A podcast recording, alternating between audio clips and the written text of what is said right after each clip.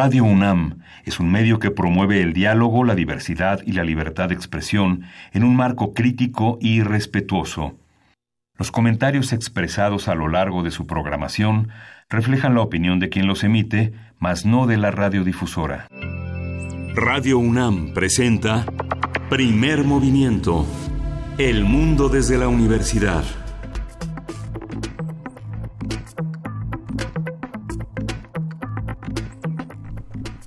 Buenos días, hoy es jueves 21 de marzo y son las 7.04 de la mañana. Luisa Iglesias, buenos días. Querido Miguel Ángel Quemain, muy buenos días. Muy buenos días a todos los que están haciendo comunidad con nosotros esta mañana. Les contamos que nuestra compañera, nuestra querida compañera Berenice Camacho el día de hoy no va a estar por acá. Le mandamos un abrazote, pero se reintegra mañana. No se preocupen. Y nosotros amanecimos con, con Superluna todavía, Miguel Ángel, con muchísima información. Muchas cosas han pasado. Sí, ayer entró en vigencia durante un mes la aprobación de el reglamento, las adiciones al reglamento de la, de la Ciudad de México, el reglamento de, de, tránsito. Y bueno, es polémico el tema, hay muchas, hay muchas reformas que modifican radicalmente la percepción que se tenía de eh, la manera de circular en en la Ciudad de México, ¿no? 11 vialidades primarias serán, se aumenta la velocidad de 50 kilómetros por hora a 80 kilómetros. En vialidades que ya habían tenido un largo aprendizaje para, para circular de una manera más, eh, ¿cómo lo diríamos? Pacífica, más, más serena, más pausada, abriendo terreno a los ciclistas que no cuentan con ciclopistas. Todavía la ciudad tiene muchísimos, muchísimas dificultades para el tránsito en vialidades eh, que son muy rápidas como el tramo de insurgentes, ¿no? Justamente con esta mañana con Juan Inés esa comentaba que eh, la vialidad que va de Ciudad Universitaria al eje 10 es una vialidad que verdaderamente si aumenta la velocidad de esa manera pues va, va, a tener que haber ciertas precauciones para los ciclistas, para los estudiantes que circulan a velocidades altas. Velocidades altas para un ciclista pues es entre 50 y 60 kilómetros. Así es, sí, sí. Una persona muy joven, entre 15 y 20 años, puede circular a esas velocidades sin ninguna dificultad con su mochila para estudiar, digamos, ¿no? Así es. ¿Y, qué va a pasar con todo esto? ¿Qué es lo que pues, se tiene que revisar? Yo creo que tendrá que haber un pacto, un pacto social de civilidad frente a estas frente. Son no civilidades que se pueden consultar ya este Nuche puso algunas ligas, va a poner algunas ligas en ese, en ese tema. se publicó ayer en la Gaceta de la Ciudad de México, en la Gaceta Oficial cuáles son las vialidades afectadas, el tema de las fotomultas, que también es un tema muy importante. Las fotocívicas. Las fotocívicas. Así es, ya cambiaron de nombre y va a haber, si no me equivoco, un, un mes, un periodo de adaptación para entender qué son y cómo funcionan antes de, lanzarnos la fotocívica, así de tome su, su, civismo integrado, vamos a ver de qué se El 22 de abril entrarían en vigencia. Hay que ver. Con un sistema de puntos que si no se cumplen eh, y no se podrán verificar los automóviles que es la coacción que se endurecen las medidas, las multas para los autos foráneos. Esperemos que los verificentros realmente estén siendo eh, reevaluados y corregidos y, y, apapachados también los que sea necesario, porque eh, es complicado. También dicen, no vas a poder verificar tu coche. Bueno, tampoco es que en el verificentro se les haya dado el, el trato que, que, se les debía de dar. Pero bueno, son muchísimos temas, Miguel Ángel. Sin duda se necesita una, una mesita urgente para hablar de todo esto. Justamente esta, este, conversamos esta mañana con, un poco con, en, eh, con Toño Quijano y Juan Inés. justamente, Estaban en el chat de primer movimiento. Estábamos en el chat. Eh, la, última estadística con la que contábamos, según el último informe de la Secretaría de Salud, 21 peatones son atropellados diariamente. O sea, 21 peatones mueren. De las personas que mueren en las carreteras, de 10, eh, prácticamente el 80% no iba, no iba en vehículos. ¿Tú eres peatón, Miguel Ángel? Sí, soy, soy peatón, circulo mucho en la bici. Ajá, es importante, sí. sí y desde tu experiencia, ¿cómo es? Bueno, lo digo porque a mí me eh, toca ser peatón, pero en distintas áreas de la ciudad. Lo que, pasa es, lo mismo, uno pierde el miedo, pero no, no, no disminuye el peligro. Con, el, con la pérdida del miedo aumenta el arrojo, pero no la, no, no la seguridad. No la seguridad. No.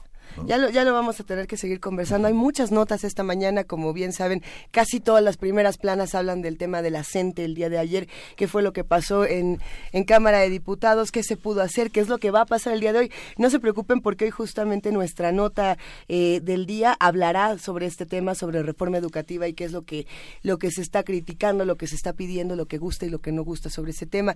Otra de las, de las notas importantes, Miguel Ángel, por supuesto, eh, lo que dijo ayer Griselda Triana, viuda del corresponsal Javier Valdés, que fue, eh, según el, relato que ella nos da y, las pruebas que ella da, fue hubo un intento de espionaje no, no, no se dice todavía si sí fue espiada o no fue espiada por la administración anterior, la del gobierno de Enrique Peña Nieto, con el software Pegasus.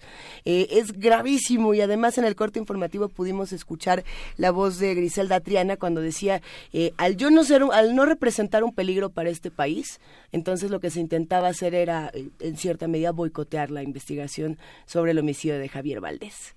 Durísimo. Y justamente esta, eh, el software de Pegasus fue una de las empresas que se fue, que se condonaron, que condonó el SAT, justamente la administración pasada, por, por, por este tema de, de, de impuestos. Fue una de las seis empresas que el gobierno de Enrique Peña Nieto condonó.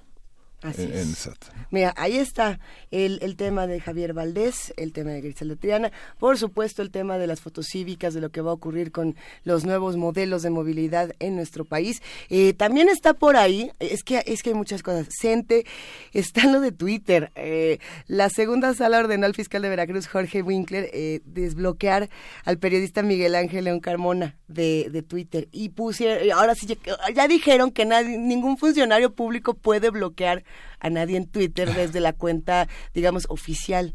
Entonces no faltaron los que le pusieron entre paréntesis, cuenta personal a título personal como para poder seguir bloqueando.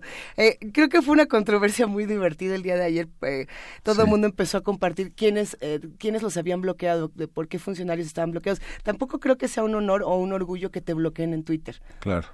Hay como mucho, mucha, mucho orgullo en mira cómo lo violenté hasta que me bloqueó. Ja, ja, ja. No creo que ese sea el camino de la comunicación en, en redes sociodigitales.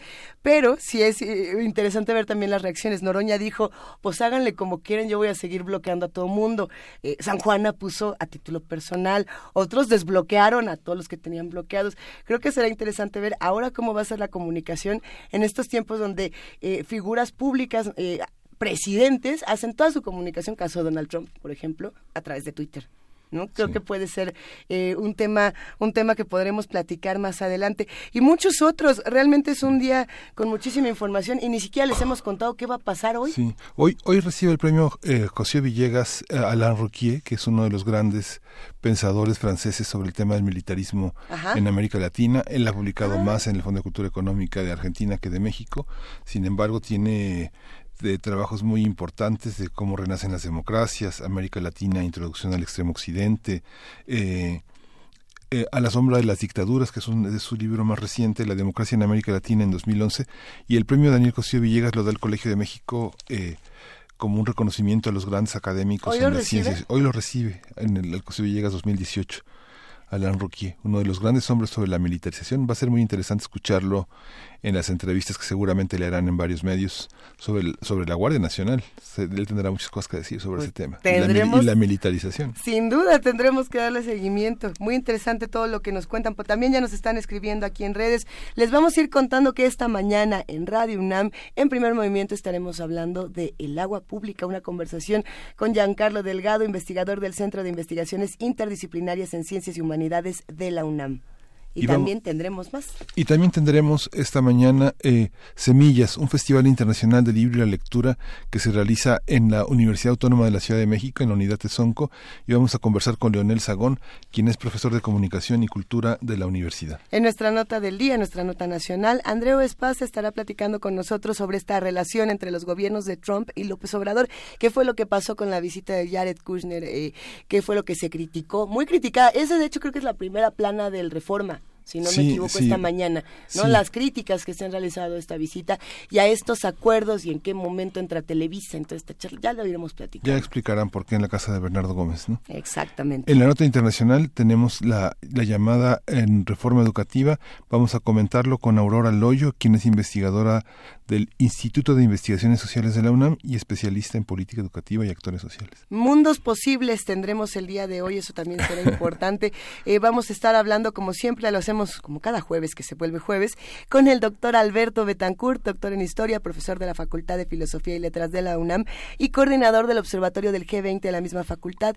Él va a estar hablando de Kropotkin, justamente la ayuda mutua, una visión de la naturaleza surgida en las taigas rusas. Vamos a ver de qué se trata. Y la poesía necesaria me toca a mí. Te toca. ¿Eh? Le tocaba no, sí, sí, sí, sí, súper legal. Sí, Súper legal. Le toca a Miguel Ángel Quemain. Si alguien tiene una recomendación, seguramente Miguel Ángel ya lo tenía planeado desde, desde nace listo. Él nació listo, como siempre. Pero recomendaciones son aceptadas y muy bien recibidas en arroba P Movimiento con el hashtag Poesía Necesaria para todos los que nos escuchan, los que ya están haciendo comunidad, que nos escriben, que nos llaman y que también se manifiestan a través de distintas redes sociales.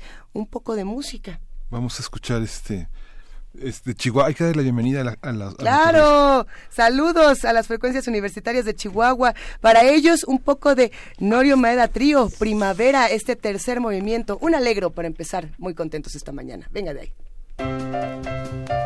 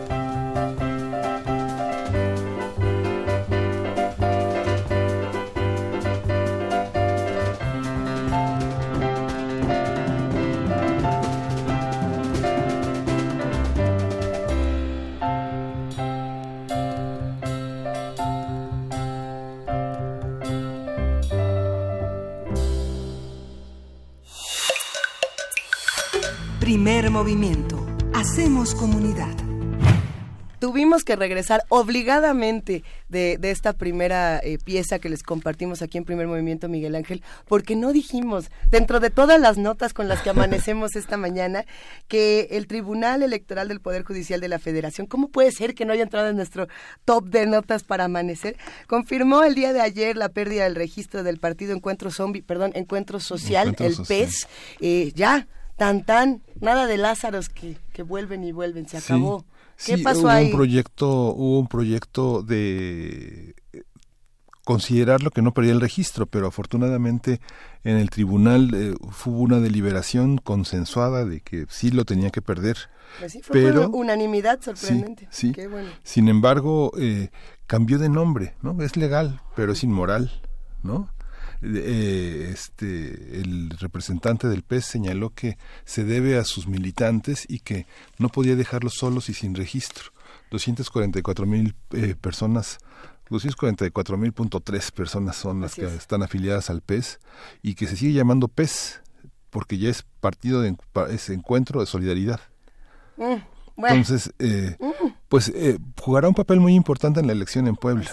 Es, esta esta parte es no va, no va en la coalición, ¿verdad? Creo que no. No, no va en la coalición. ya no. A ver, vamos a tener que revisar esto y creo que sería muy interesante. Ya no va, ya no va porque tiene que tener, su registro. El 3% y ya no tiene tal. Eso fue lo que se discutió el día de ayer. Eh, en otras ocasiones hemos platicado, por ejemplo, con Horacio Vives, también hemos hablado, si no me equivoco, con Álvaro Arreola, cuando hemos hablado de partidos políticos. Eh, de hecho, ambos eh, compartiendo mesa, micrófono y, echándose un buen tiro. Hablaban sobre qué partidos debían o no eh, tener el registro. También se hablaba en, ocasiones del PRD, si esto podía ocurrirle al PRD, si esto podía ocurrirle al Partido Verde, que muy vivo ya está buscando su alianza con, con Morena. Y Morena muy muerto como que se la va a dar, pero ese será tema de, de, otro día. Creo que es interesante ver qué es lo que va a pasar con esta reconfiguración en los partidos políticos, este nuevo mapa. Va a estar muy interesante. Es un nuevo mapa, pero al mismo tiempo, ¿cómo, ¿cómo es posible que un partido como este se reconfigure? ¿no? Así es. Vamos a ver. Vamos a ver cómo quedan estas reconfiguraciones, quiénes sí, quiénes no. Eh, los invitamos a que nos acompañen porque a continuación tenemos muchísimos más temas. Quédense con nosotros. Ahora sí nos vamos a nuestro arranque. Venga. Jueves de autoayuda. Se encuentra en la línea y nos da muchísimo gusto Leonel Zagaón. Él es profesor de Comunicación y Cultura de la UACM y coordinador del Festival Semillas, este Festival Internacional del Libro y la Lectura en San Lorenzo, Tezonco. ¿Cómo estás, Leonel? Bien, muy bien, muchas gracias. Buenos días. Qué gusto escucharte. Semillas, la UACM, libros, lectura. Eh, no podríamos estar más emocionados en primer movimiento. Cuéntanoslo todo. Pues mira, eh, tenemos este festival que se llama Semillas, es el Festival Internacional del Libro y la Lectura en San Lorenzo Pezonco. Lo vamos a realizar los días 4 y 5 de abril en el plantel San Lorenzo Pezonco de la Ciudad de México. Es un festival gratuito eh, para todo público. Eh, tenemos pues, una, una programación que muy completa que es muy ambiciosa también para una zona del oriente de la ciudad, pues que tiene una oferta cultural limitada y muy cercana de zonas que quedaron muy estropeadas después de los sismos del 2017.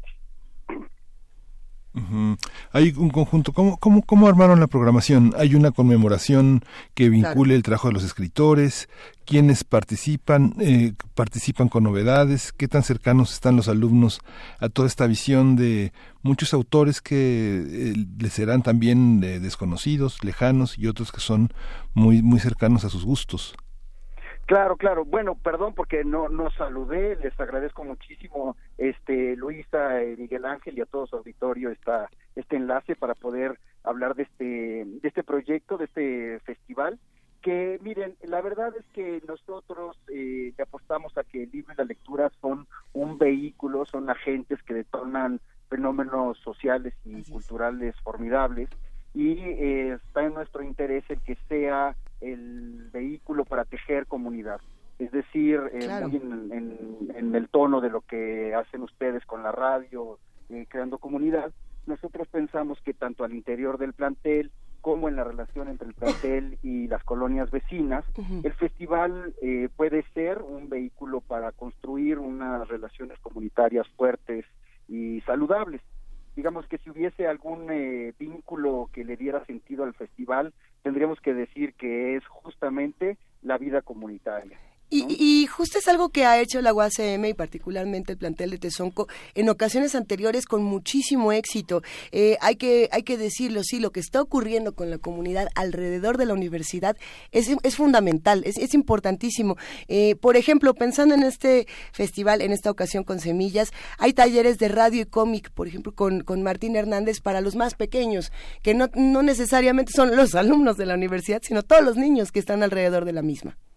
Exacto, sí, el festival tiene una programación muy amplia, muy rica, que tiene encuentros, conferencias, talleres, mesas redondas, eh, clases maestras de video, cine y televisión, performance, pasarelas de moda y literatura, slams poéticos, música, tenemos muchísimo, pero tenemos un, dentro de todo es una programación muy interesante para los niños porque como ustedes saben, hay un viernes de cada mes que los niños no tienen clase porque tiene esta cosa que le llaman consejo técnico. Oh, los papás lo sabemos bien, sí, sí. Exacto, entonces juntos los papás nos vemos en el aprieto de qué hacer con nuestros hijos. Entonces, este mes de abril, el viernes de consejo técnico va a ser el viernes 5 y entonces preparamos justamente una eh, programación padrísima para todos los chamacos. Tenemos pues casi 50 actividades para los niños eh, que por supuesto como la de nosotros es una universidad no tenemos población estudiantil de niños pero son los de todas las escuelas de los alrededores y de las colonias los que vienen. De hecho el programa Semilla de Papel es consecuencia de un programa que sostenemos prácticamente todo el año cada mes eh, con un programa que se llama Chilpayates.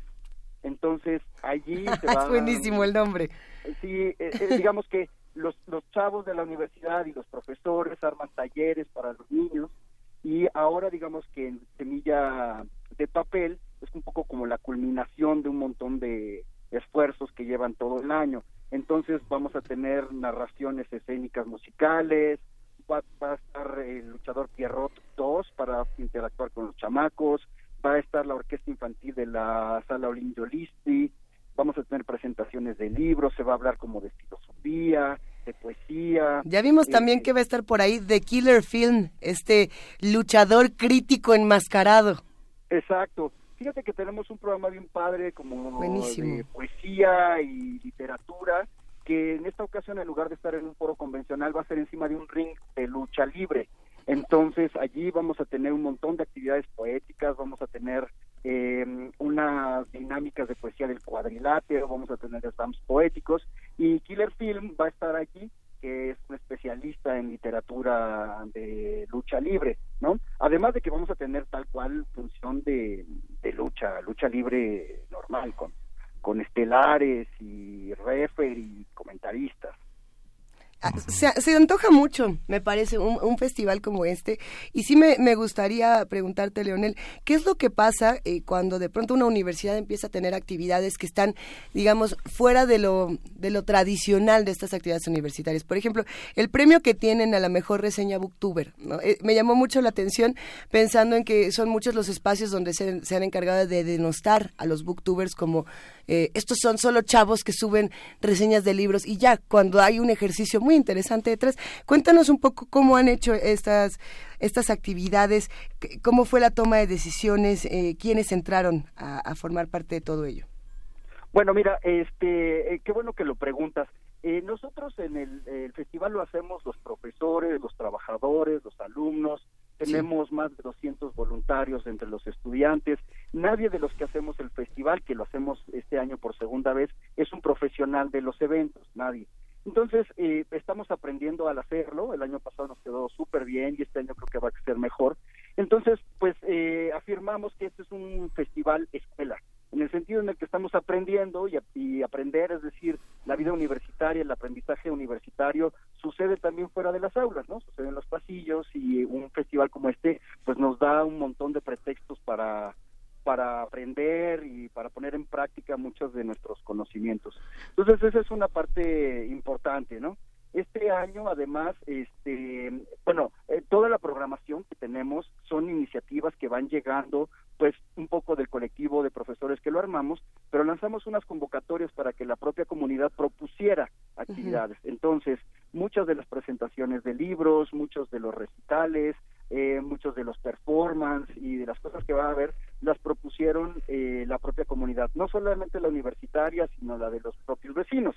Entonces, en ese sentido, estamos abriendo un canal bastante incluyente para todos, porque este año decidimos ponerle un em, tema y el tema al festival es la inclusión, ¿no? Entonces, eh, pues tenemos muchísimas cosas que incluyen, por ejemplo, la accesibilidad de, tenemos el programa Letras Habladas en la universidad, que es un programa para ciegos y débiles visuales, entonces vamos a tener eh, unas conferencias, unas presentaciones y unos talleres que tienen que ver con el desarrollo de habilidades de lectura en braille.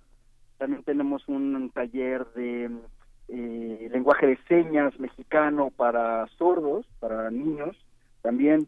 Entonces, digamos que la programación se arma de una manera este, pues colectiva, ¿no? Eh, ahora, respecto de los concursos, tenemos cuatro concursos, cinco concursos muy padres tenemos el concurso de ilustración Batman 80. Ustedes saben que este año eh, se cumplen 80 años de la primera aparición de Batman. Claro. Tenemos un concurso que está enfocado más a la ciencia y la tecnología, que es que armes tu Batigadget, es decir, todas estas eh, artefactos fantásticos que traía Batman en el cinturón. A ver, pero el eh, Batigadget tiene que funcionar o no? Sí, tiene que funcionar y además tiene que estar enfocado a la paz, la justicia y el medio ambiente. Es decir, no nos sirve de nada un cañón destructor eh, atómico, sino lo que queremos es algo que de verdad ayude a la naturaleza o en la búsqueda de justicia eh, para todos, ¿no? Eh, tenemos el de Booktubers, que ya mencionaste. Hay que pensar que eh, la lectura no es solamente la lectura de la literatura y no es solamente la lectura este de la mm, de placer nosotros en la, en la bueno todo es placentera pero en la universidad lo que tenemos es mucha lectura eh, académica no entonces nos abrimos a todo tipo de lecturas tenemos unos programas muy interesantes este de ensayo y demás. Entonces, Booktubers para nosotros es la manera de abrir la puerta a la opinión, a la iniciativa y a las inquietudes de los lectores jóvenes, porque pues todos nuestros lectores estudiantes pues son veinteañeros, ¿no? Entonces, pues es reconocer que Booktuber es un fenómeno cultural eh, fundamental en la eh, forma en la que se disemina, se generan eh, inquietudes de los chavos por la lectura, ¿no? tenemos un concurso de youtubers también es decir, que hagan reseñas del festival a través del canal de YouTube. Anda. Y tenemos uno más de cortometrajes eh, para eh, eh, la inclusión, o sea, son cortometrajes con el tema de inclusión. Buenísimo. Esta, esta visión del youtuber, ¿cómo la, cómo la conciben desde la universidad, digamos? Como eh, vimos hace unos días la, la, presencia de youtubers en la conferencia de matutina de López Obrador. Va a llegar chapucero, ¿eh? Ahorita llega y chapucero. Todo, y todo un debate en torno a ello, ¿no? Por ejemplo, la, la, el reconocimiento de si es periodismo o no, qué tipo de son eh, este, este, este concepto de influencers eh, existe. ¿Cómo, ¿Cómo lo ven? ¿Cómo lo ves tú? Pues mira, eh, yo particularmente soy eh, integrante de la Academia de Comunicación y Cultura, de la licenciatura del mismo nombre, y bueno, pues este, nosotros estamos intentando eh, abrirnos a los nuevos fenómenos comunicativos que se están gestando. Y bien, si bien escribir en un periódico no te hace periodista, manejar un canal de YouTube no te hace periodista tampoco. Sin embargo, nosotros pensamos que sí son nuevos canales, que son canales legítimos, que son canales que además están construyendo en las iniciativas más o menos autónomas de los propios jóvenes nuevos fenómenos comunicativos. Entonces el festival lo reconoce, lo acepta y además este concurso de alguna manera quiere fomentar una aproximación a estos nuevos medios, que ya no son tan nuevos, pues de maneras constructivas que generen comunidad, que generen inclusión, que generen información fidedigna. Es decir, estamos intentando sumarnos a una construcción de una comunicación contemporánea y actualizada saludable. Yo creo que, que es, es, muy interesante justamente la llegada de estos nuevos canales y de cómo se el uso que se le puede dar a cada uno, ¿no? Como desde YouTube puede haber youtubers, como puede haber booktubers, como puede haber muchas otras plataformas, como puede haber justamente conocimiento universitario.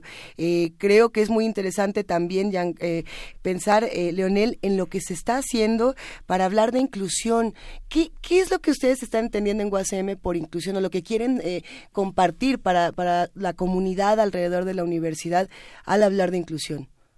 Pues mira, eh, en términos generales, mm, partimos de la base de que hay ciertas eh, hegemonías eh, que tienden a no ser incluyentes. Y cuando esto lo digo, me refiero desde las de movilidad, es decir, escaleras, banquetas, rampas y todo lo que tiene que ver, elevadores, ¿no? Es decir, si hay una, una mayoría que se moviliza de esa manera, pues tendemos a no tener opciones para los demás.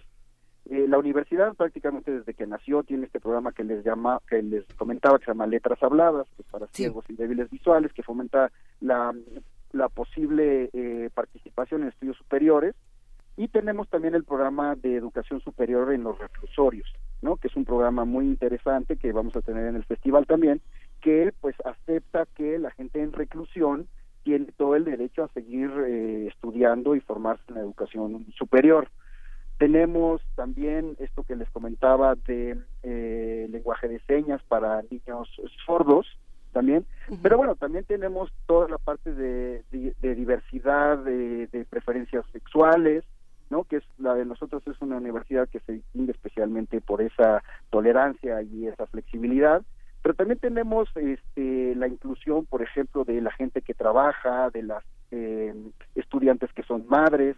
Eh, es decir, creo que en general el espíritu de la universidad se ha mantenido bastante incluyente en ese sentido. Tenemos problemas, como sucede en la mayor parte de las universidades, somos una excepción, entonces pues combatimos eh, fenómenos de intolerancia, de violencia de género, de homofobia y el festival pues intenta abrirle espacios a, a, esto no el año pasado tuvimos un programa muy muy fuerte eh, de poesía LGBT eh, estuvo de Alonso no este año no lo tenemos así etiquetado pero eh, tenemos mucho de nuestra programación en ese sentido también y, creo que también era importante resaltar justo este ejercicio autocrítico que debe hacer eh, la UACM, que también debe hacer la UNAM, que también deben hacer todas las universidades, cuando se habla de inclusión y que no sea un discurso solo para compartir con los de afuera sin que se lleve a cabo desde adentro, ¿no? La, la UACM, como la UNAM, como muchas otras universidades, ha tenido muchos problemas y, y, el, y está en cómo se enfrentan y en cómo se resuelven, ¿no? Ahí, ahí, ahí, donde, ahí es donde se tiene que empezar a, a conversar, Leonel.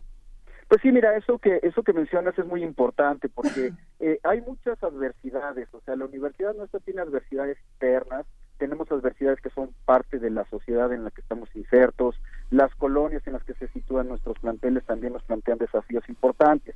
Y nosotros estamos haciendo del festival como un instrumento, vamos a intentar una aproximación diferente a estas adversidades de una manera constructiva, con dinámicas que nosotros le estamos apostando pues a que eh, la lectura y los libros y sobre todo los fenómenos que suceden en torno a ellos son eh, una, una herramienta eficaz para poder remontar estas adversidades. Por eso eh, discutimos y al final concluimos que el de nosotros no iba a ser una feria del libro, porque nosotros no estamos eh, interesados en el libro como mercancía, en el libro como objeto. Entonces, eh, el festival se interesa más por los efectos, lo que sucede con las personas después de que han leído. Eso es realmente lo que nos, nos importa, ¿no? Entonces, el énfasis está en eso, aunque tenemos 30 editoriales invitadas que van a estar ofreciendo sus libros a precios muy accesibles para la comunidad universitaria y para los vecinos este, editoriales importantes, estará la propia UNAM, estará el Fondo de Cultura, eh, Siglo XXI, y tenemos editoriales eh, emergentes, editoriales eh, pequeñas como Malpaís, eh, como Tintable, que tienen catálogos muy interesantes, ¿no? Sí, que son buenísimas este, editoriales y que le dan un gran nombre a las editoriales independientes. Así es, así es. Me gustaría contarles rápidamente también, como parte del programa que tenemos, tenemos unos, unos eh, invitados eh, sensacionales, eh, de verdad. digamos, como en las conferencias magistrales tenemos a Margot Glan, a Pavel Granados, a Daniel Goldin y a Felipe Garrido. ¿no? que son, bueno, personas de, de, gran peso completo, digamos, en, cualquier festival del libro y la lectura, ¿no? Tenemos 14 presentaciones de libros de toda índole, no solamente de literatura, tenemos mucho de ciencia y tecnología. Tenemos un, un programa de poesía formidable, ¿no? Que abarca, pues, prácticamente todos los rangos y todas las generaciones. Digamos que encabezando la lista tenemos a un poeta mayor, Efraín Bartolomé, tenemos a Sara Uribe, que es también este, muy importante y grande. Tenemos Juventino Gutiérrez, que es eh, poesía Mije. Eh, tenemos a Daniel Peyes, que es, escribe poesía lucha libre. Tenemos esto que les comentaba, que son torneos y slams poéticos en el cuadrilátero. este, y tenemos poetas muy jóvenes, muy jóvenes como Tania Carrera, Valeria Guzmán y Esauri López, que están proponiendo pues ideas de la poesía bastante eh, renovadas, ¿no? Este, con, con música, algunos con beats y, demás, ¿no? Eh, tenemos un programa de ciencia y tecnología genial también, con mesas redondas sobre la ciencia en la radio, donde van a estar Cecilia Rosen, eh, Víctor Hernández y Agustín Ávila. Tenemos otra mesa redonda sobre periodismo científico, eh, súper interesante. Tenemos un, un, amigo, Saúl Cortés, a lo mejor ustedes lo conocen, que hace claro, científico, que, es sensacional, de verdad, una aproximación a la ciencia muy, muy padre, ¿no? Eh, y tenemos el programa de cómic que está bien padre. Los niños van a ser eh, como booktubers también, pero de cómics, los chavitos, desde muy chiquitos. Van a hacer un cómic grandotote, así un cómic gigante entre todos. Eh, van a tener talleres de cómic con Rodrigo Vidal Tamayo, que va a hablar de, la ciencia en los cómics eh, también. Eh, va a estar Federico Navarrete, que tiene este libro nuevo, sensacional de historias mexicas, que ustedes también lo tuvieron ahí en la, radio. La doctora Carolina Ponce va a estar hablando del libro en la Edad Media también. tenemos a dos geniales este, ilustradores, poetas y autores de novela negra que son Bev y Alejandro Magallanes. Em, y tenemos mesas redondas de editoriales independientes.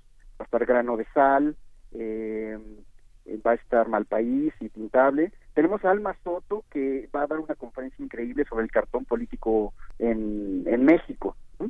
Em, tenemos eh, a propósito de esto de, la tecnología que, platicábamos hace un momento, eh, Mónica Nepote va a estar dando una conferencia y un taller sobre escrituras, nuevas escrituras a partir de las tecnologías. Eh, Viviana Benchuzán va a tener un laboratorio de otras escrituras para mujeres, ¿no? Eh, vamos a tener talleres. Va a muy bueno.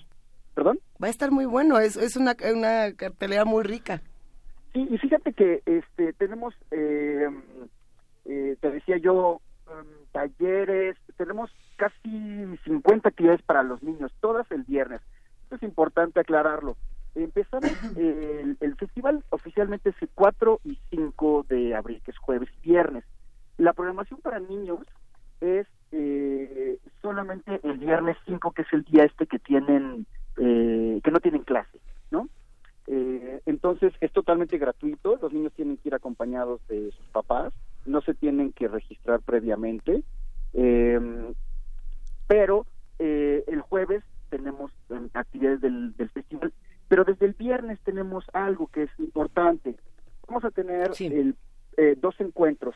El primer encuentro de promotores de lectura del oriente de la ciudad y el primer encuentro de bibliotecas, salas y espacios de lectura del oriente de la ciudad. Lo estamos organizando junto con la alcaldía de Iztapalapa y la idea es convocar a quienes están trabajando en la promoción de la lectura en las bibliotecas públicas y las bibliotecas universitarias eh, para conformar, para discutir nuestras necesidades comunes y conformar una red una red que pueda empezar a trabajar a partir de ahora y que se sostenga pues a lo largo de todo el año no esta esta actividad eh, la, la digamos, inicia con una conferencia magistral de Felipe Garrido y es el miércoles 3 a partir de las 10 de la mañana. Es totalmente gratuita y pueden, pueden venir eh, cualquiera, incluso aunque estén interesados pero no sean bibliotecarios, pueden venir. Excelente. Para conocer más de Festival Semillas, visiten www.festivalsemillasguacm.org, este Festival Internacional del Libro y la Lectura San Lorenzo Tezonco que tiene tantas posibilidades. Sin duda nos has dejado muy entusiasmados y muy antojados, Leonel Sagajón. Te mandamos un gran abrazo. Muchísimas gracias. Muchísimas gracias a ustedes. Vengan, es gratuito, 3, 4 y 5 de abril. En la página pueden encontrar nuestras redes sociales y la inscripción a los concursos y la inscripción a los talleres ya están abiertos eh, y es todo gratuito todo el día. Muchas gracias, Leonel. Abrazote. Muchas gracias a ustedes. Y venga, para celebrar, porque hay que decirlo, estamos hablando de este Festival de Semillas, entre otras cosas, porque hoy es el Día Mundial de la Poesía, querido Miguel Ángel. Justamente, y vamos a tener un poema de David Huerta, El agua de los bosques. Eso, sigamos celebrando. El agua de los bosques. David Huerta. Para Verónica Murguía, por su novela El Fuego Verde.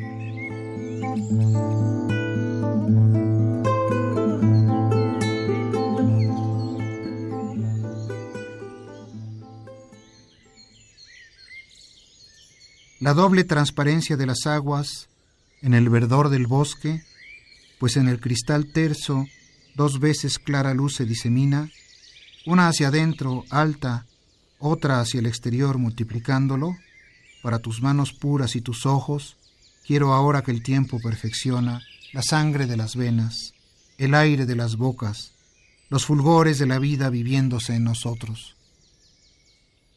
Caminas entre árboles y el azul instrumento de las hondas imágenes, el curvo cielo azul, se entreteje fugaz con el follaje. Tenue va construyéndose tu fábula entre silbos y murmullos. Un agua diferente y más fluida, glauca tela del mundo, celeste proyección de las pupilas, es tu mirada. El bosque te busca mientras tú lo recorres sedienta y más allá, en confines intocados, recónditos, salvajes, otra que no eres tú ve tu soñada historia en otros ámbitos. Pero son estos bosques y eres tú al mismo tiempo, magia de las runas. Eres tú la que cerca del agua de la fuente se detiene de pronto y en el filo del ocaso dorado ve reflejada el agua que reverdece, hoja de tu espíritu. Por eso, por el nudo de llama y fuente, quiero que tus manos entren hasta el arroyo de los bosques y ahí, por un momento y para siempre, descubran el destello del otro fuego, al fin, el fuego verde.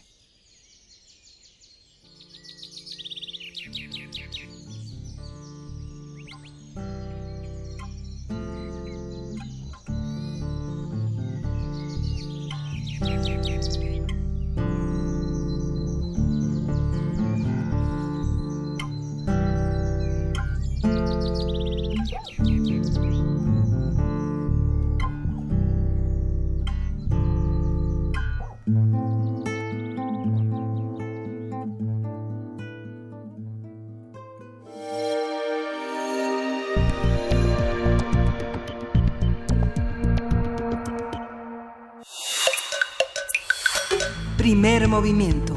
Hacemos comunidad.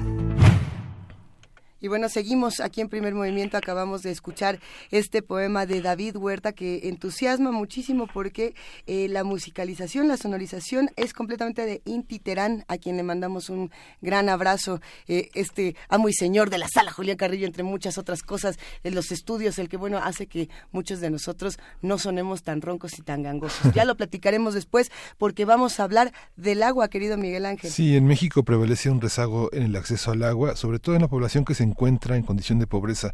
De acuerdo con el Centro Mexicano de Derecho Ambiental, 9 millones de personas no tienen acceso al agua potable y 11 millones carecen de servicios de alcantarillado.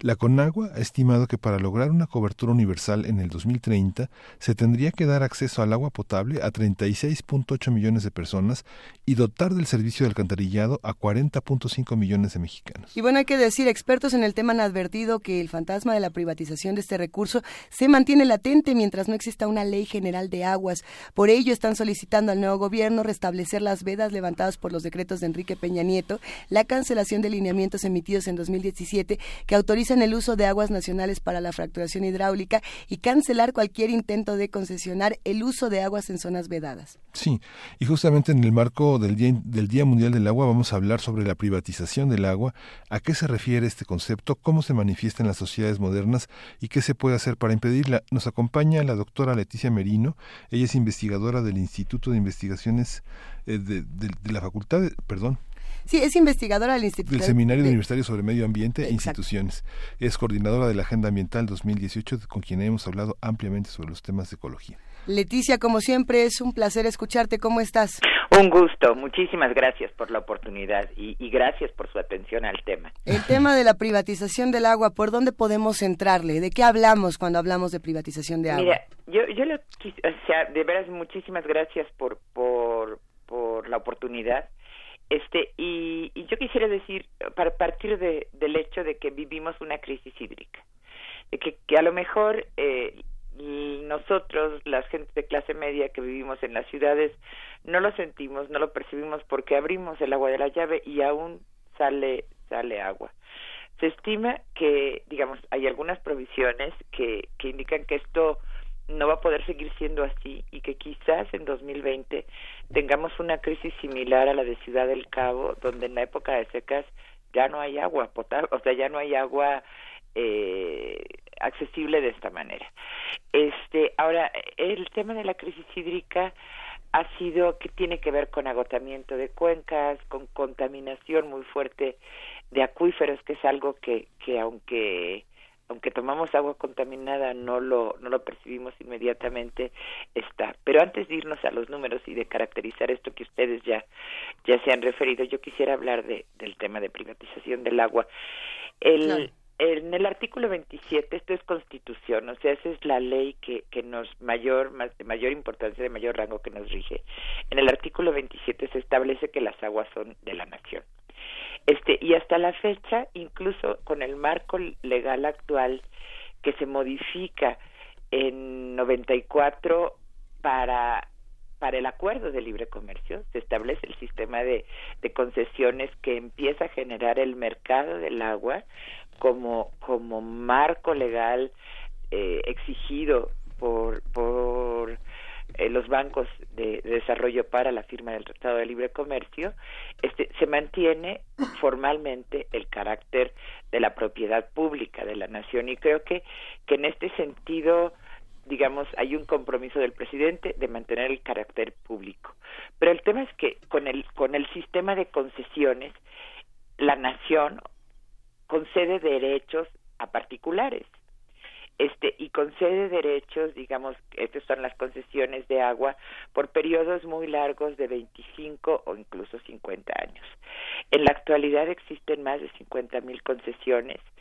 Se estima, y estamos por sacar una publicación al respecto en el seminario, que, que el agua está sobreconcesionada, o sea, se ha concesionado más del agua disponible para, para concesionarse y además de concesionarse a privados está acaparada. Eh, 70% del agua concesionada está en manos de un 7% de los concesionarios. Como en muchos otros temas en México, el tema de concentración del ingreso, el agua también, el agua concesionada, está concentrada en, en manos de unos, de unos cuantos. Entonces, cuando se habla de privatización, se mantiene el carácter público de la propiedad, pero el carácter público de la propiedad se debería de mantener para mantener el bien común para mantener eh, como tema prioritario el acceso humano al agua que marca a partir de 2012 la Constitución. La, eh, la Constitución eh, se reforma y se establece el, el, derecho humano al agua no solo en cantidad, sino como el derecho a participar en la gestión del agua de la sociedad, o sea, el derecho a que haya transparencia, el derecho a poder decidir de manera conjunta cómo, cómo se otorgan y se distribuyen las aguas, no, no unilateralmente con agua, eh, distribuyendo concesiones y ahora, como se propone, este incluso incluso en línea. Estamos convencidos que el carácter público de la propiedad, el carácter de, de, propiedad de la nación del agua debe de ser para mantener el agua de los ejidos, comunidades, pueblos indígenas, varias colonias populares, digamos el derecho humano al agua y el derecho a la soberanía alimentaria, agua para los ecosistemas y agua para la alimentación como como prioridad, no no el carácter público de la propiedad del agua en favor de los grandes concesionarios del agua, que dicho sea de paso, son las refresqueras, son las cerveceras, son las empresas mineras, puede ser el fracking, digamos, Grupo Frisco, Grupo México, Coca-Cola, que son los grandes, o sea, quienes concentran la gran parte de los derechos concesionados del agua, y con el tema de levantamiento de vedas, pues van a apropiarse de más agua. Y con este tema de Conagua digital que ahora se llama con esta administración en Conagua con agua en línea pues parece que hay muchísima prisa por distribuir eh, el agua que recién eh, se libera o que se piensa liberar de las vedas. El presidente López Obrador hizo una promesa de campaña de revertir los derechos, o, perdón, los decretos de levantamiento de vedas, este, y nos parece muy importante que se mantengan. También quisiera decir que se ha hablado de, de, de hacer concesiones especiales eh, para los pueblos y comunidades indígenas, comunidades rurales, este, pero a partir del artículo 27, cuando se concede hace muchos años su propiedad, se reconoce su propiedad sobre sus tierras, es sobre sus tierras y aguas. Ahora se está hablando de concederle 150 litros por persona y el resto concesionarlo. Digamos, esto es como si en un ejido dijera, bueno, tienes el solar de tu casa, pero el resto de la tierra, de la tierra cada tuya ahora se vende. Digamos, estos son derechos constitucionales, son derechos históricos, este, y esperamos, eh, estamos convencidos de que, de que, de que el presidente va a ser sensible al tema, eh, mantener la promesa de, de, de mantener las vedas no podemos levantar las vedas con la legislación actual este que favorece el comercio de las concesiones, el comercio del agua que ha sido causante de esta crisis hídrica de desabasto, de destrucción de ecosistemas y de contaminación no solo con contaminantes convencionales como patógenos, sino contaminantes emergentes como productos químicos, antibióticos, plásticos. Entonces, digamos, hay un tema de emergencia ahorita de que se mantengan las vedas, de que no se no se no se establezca el sistema de concesiones digitales, que sería privatizar de manera muy rápida y favorecer aún más la concentración de los derechos del agua, aunque el agua se mantenga como propiedad pública. Digamos, aquí el tema no es la propiedad formal, sino la apropiación y la concentración de derechos en manos de unos cuantos, responsables en gran medida de la crisis hídrica y en detrimento de todos nosotros, en primer lugar, los pueblos y comunidades indígenas y rurales. Y, este, y nos hace falta digamos, y este es el segundo paso muy importante, legislar de otra manera. Y estamos convencidos de que, de que digo, esperamos que el, el Congreso y el Senado legislen en este sentido. Tenemos hoy en la tarde un seminario sobre crisis del agua y riesgos de la privatización en el Senado de la República por parte del seminario de, del seminario eh, Sociedad Medio Ambiente e Instituciones y de y de la UAM este y, y si no el siguiente paso va a ser tribunales ¿no?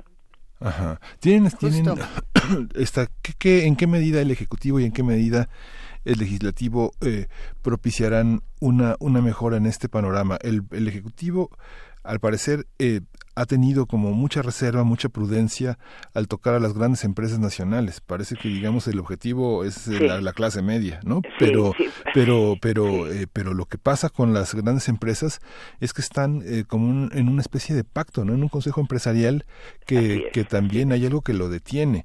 y yo, yo, yo estaba estaba estaba pensando si hablar de eso o no. Sí, las las grandes las grandes empresas tienen una C que se llama el Consejo Consultivo del Agua donde si bien hay algunos académicos eh, invitados y, personajes, eh, personas de la sociedad civil de manera eh, particular, bueno, participan, participan las grandes empresas, los grandes concesionarios del agua al, a los que nos referíamos y están haciendo una campaña muy, pues muy activa, muy, muy agresiva, eh, eh, buscando eh, establecer un pacto, digamos, tenemos mala historia de pactos en este país, lo llaman pacto social por el agua, con, con puntos donde hay coincidencia eh, con, con movimientos sociales, digamos, representados sobre todo por la coordinadora Agua para Todos, Agua para la Vida, digo, hay coincidencias, pero hay puntos clave donde no hay donde no hay coincidencia. El tema de concesiones el tema de vedas el tema el tema de Conagua digital o de Conagua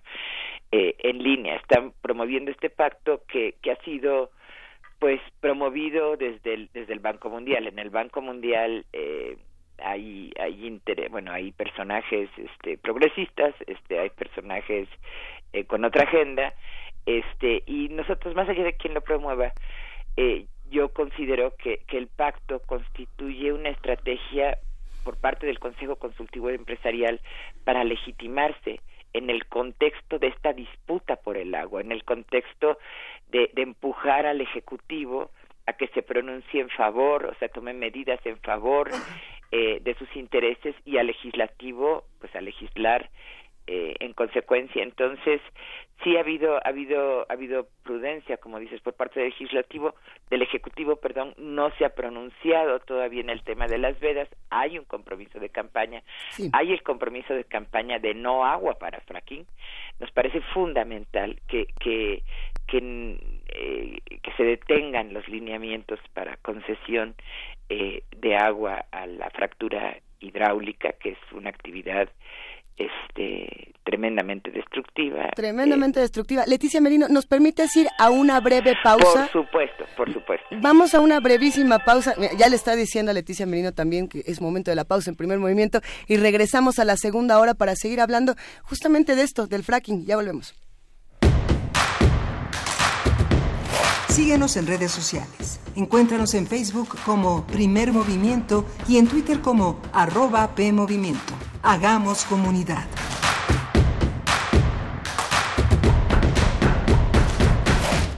¿Quiénes hacen la ciencia? ¿Cómo se suma la ciencia a las soluciones de los problemas iberoamericanos?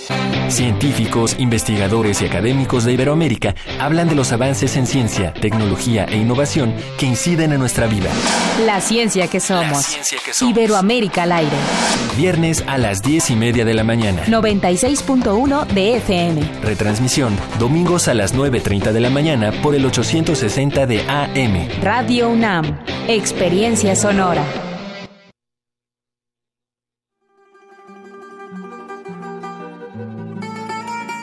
De Alcorcón a los Balcanes.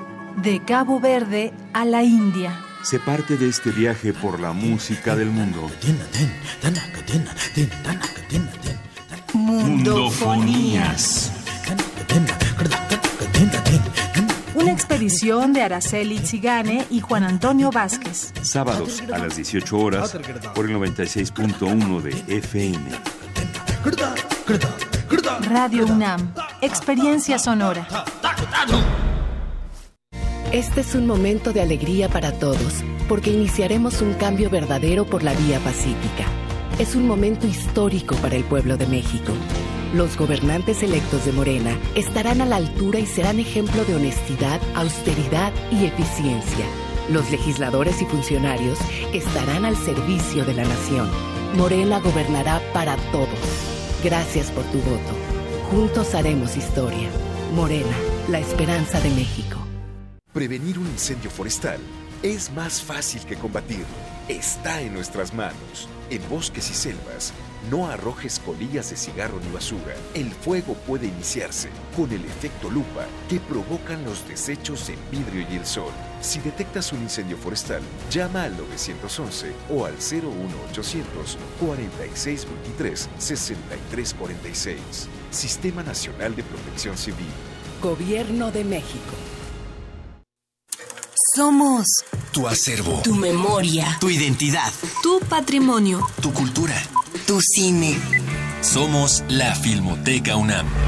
Para cinéfilos y público en general, preservamos y difundimos los materiales fílmicos de la memoria histórica del país. Tenemos laboratorios, banco de imagen, centro de documentación, sala de exposiciones, tienda, librería y salas de cine. Visítanos en el Centro Cultural Universitario, el Cinematógrafo del Chopo y Casa del Lago. O accede desde tu computadora a nuestro cine en línea y museo virtual. Estamos en Facebook, Twitter e Instagram. Filmoteca UNAM. Reconocimiento UNESCO Memoria del Mundo 2017.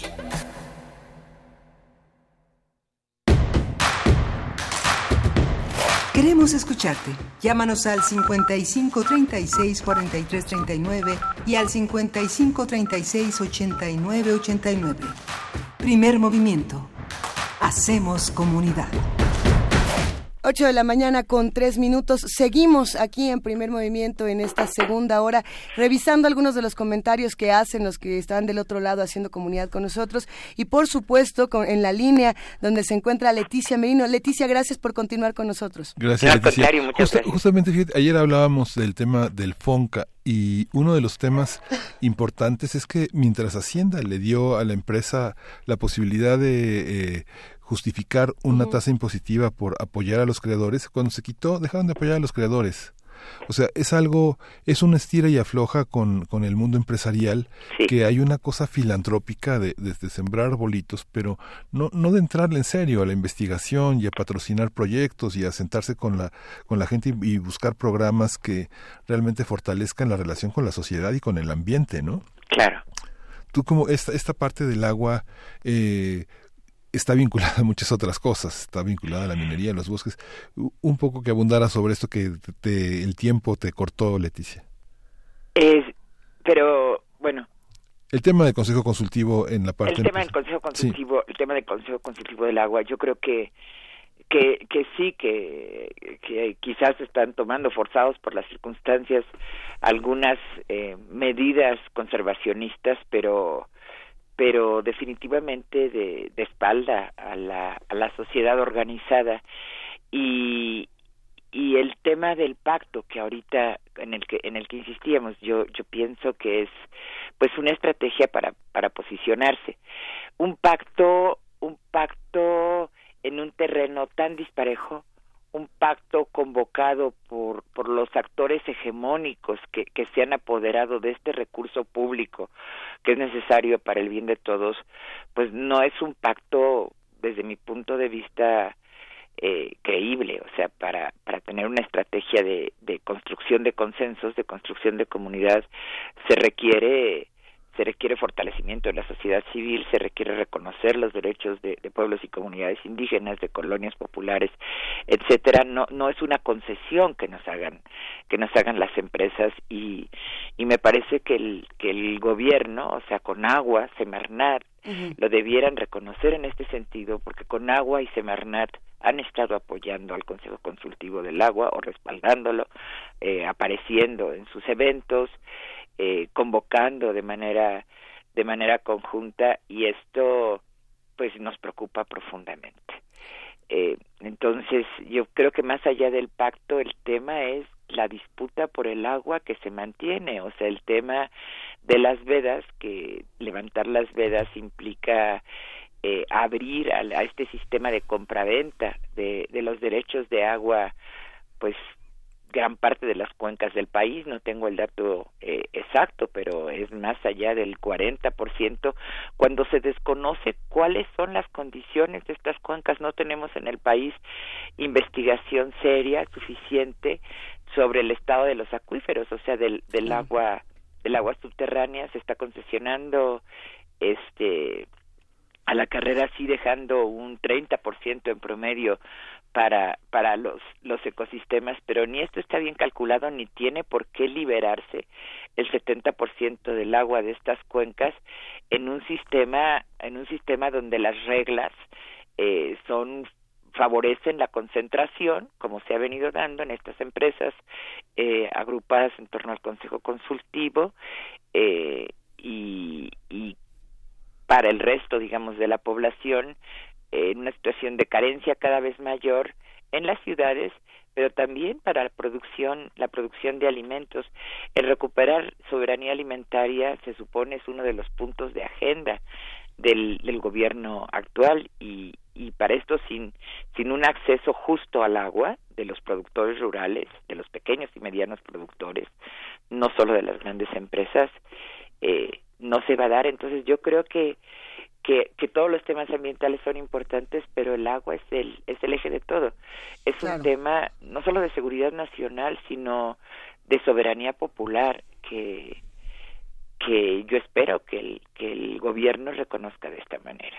Hay una inercia, hay una inercia. Los últimos 30 años, este, a partir de, de, que se crea el sistema de concesiones, a partir de que se establece la, la ley actual, con agua ha venido, bueno, con agua cayó, está capturada por estos por estos intereses, por lo que llamamos la hidrocracia, digamos, tiene una visión muy tecno, muy tecnócrata y, y, muy mercantil los espacios de participación. Los consejos consultivos de cuencas se han, se han abandonado, no tienen, no tienen financiamiento, no pasan de ser espacios eh, consultivos, entonces hay una inercia con la que el, con la que el gobierno actual se encuentra, pero es una inercia que hay que, que revertir más allá de los discursos eh, endulzados de de que todos estamos por el medio ambiente y que y que el agua es este, el agua es vida que es lo que lo que se ha venido diciendo desde desde la Secretaría de Medio Ambiente. Pues sí, Leticia Merino, eh, se nos viene un poco el tiempo encima, pero tenemos que retomarlo porque se quedan eh, muchos pendientes, sin duda, para seguir conversando. Ya por ahí teníamos el tema, el tema del fracking, al que le tendremos que dar, yo creo que otra hora completa de programa. ¿Qué te parece si, si nos escuchamos muy pronto y seguimos conversando? Claro que sí, yo quisiera aprovechar la oportunidad para invitarlos al seminario que tenemos en el Senado eh, de la Nación, que es nuestro nuestra ágora como ciudadanos, este, hoy a las cuatro donde vamos a hablar de, de crisis del agua, de este tema de vedas, de, del tema eh, de la necesidad de la necesidad de una de una legislación distinta.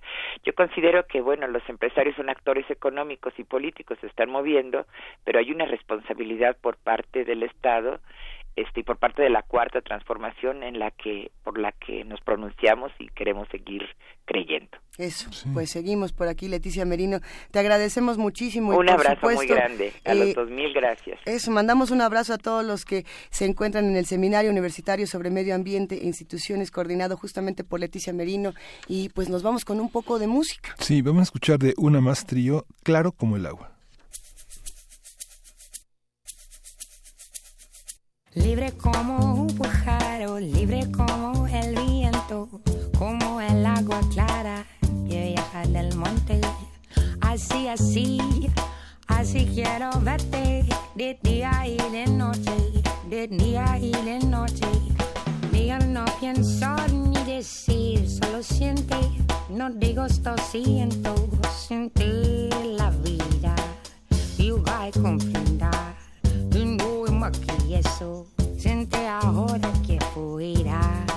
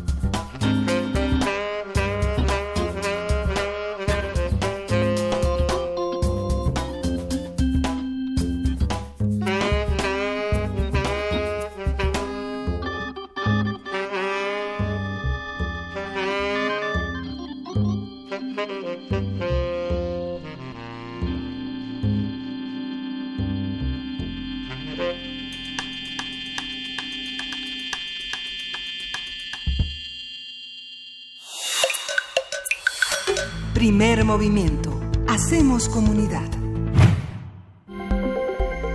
Nota nacional.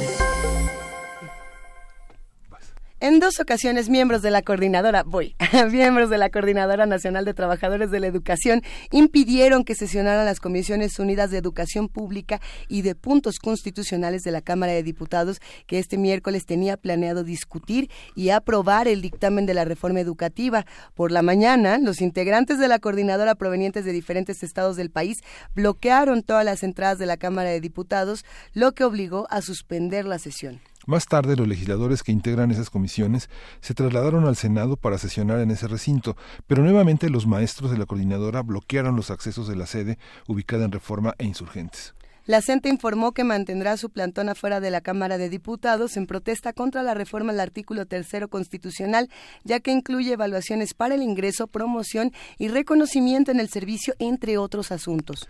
A partir de la minuta de reforma educativa que se discute en la Cámara de Diputados, vamos a hablar sobre los cambios en la iniciativa y las protestas de la coordinadora de maestros. Está con nosotros Aurora Loyo, y es socióloga por la UNAM, investigadora titular del Instituto de Investigaciones Sociales, y sus principales líneas de investigación son política educativa y actores sociales, educación básica, maestros y organizaciones docentes en México y en América Latina. Bienvenida, Aurora Loyo. Nos da muchísima pena. Lo que pasa es que teníamos en nuestra escaleta y en nuestras hojas que es Aurora Arroyo, pero le damos la bienvenida a Andreu Espasa, que es quien nos acompaña el día de hoy. Una disculpa, Andreu, ¿cómo estás? Muy buenos días. Buenos días.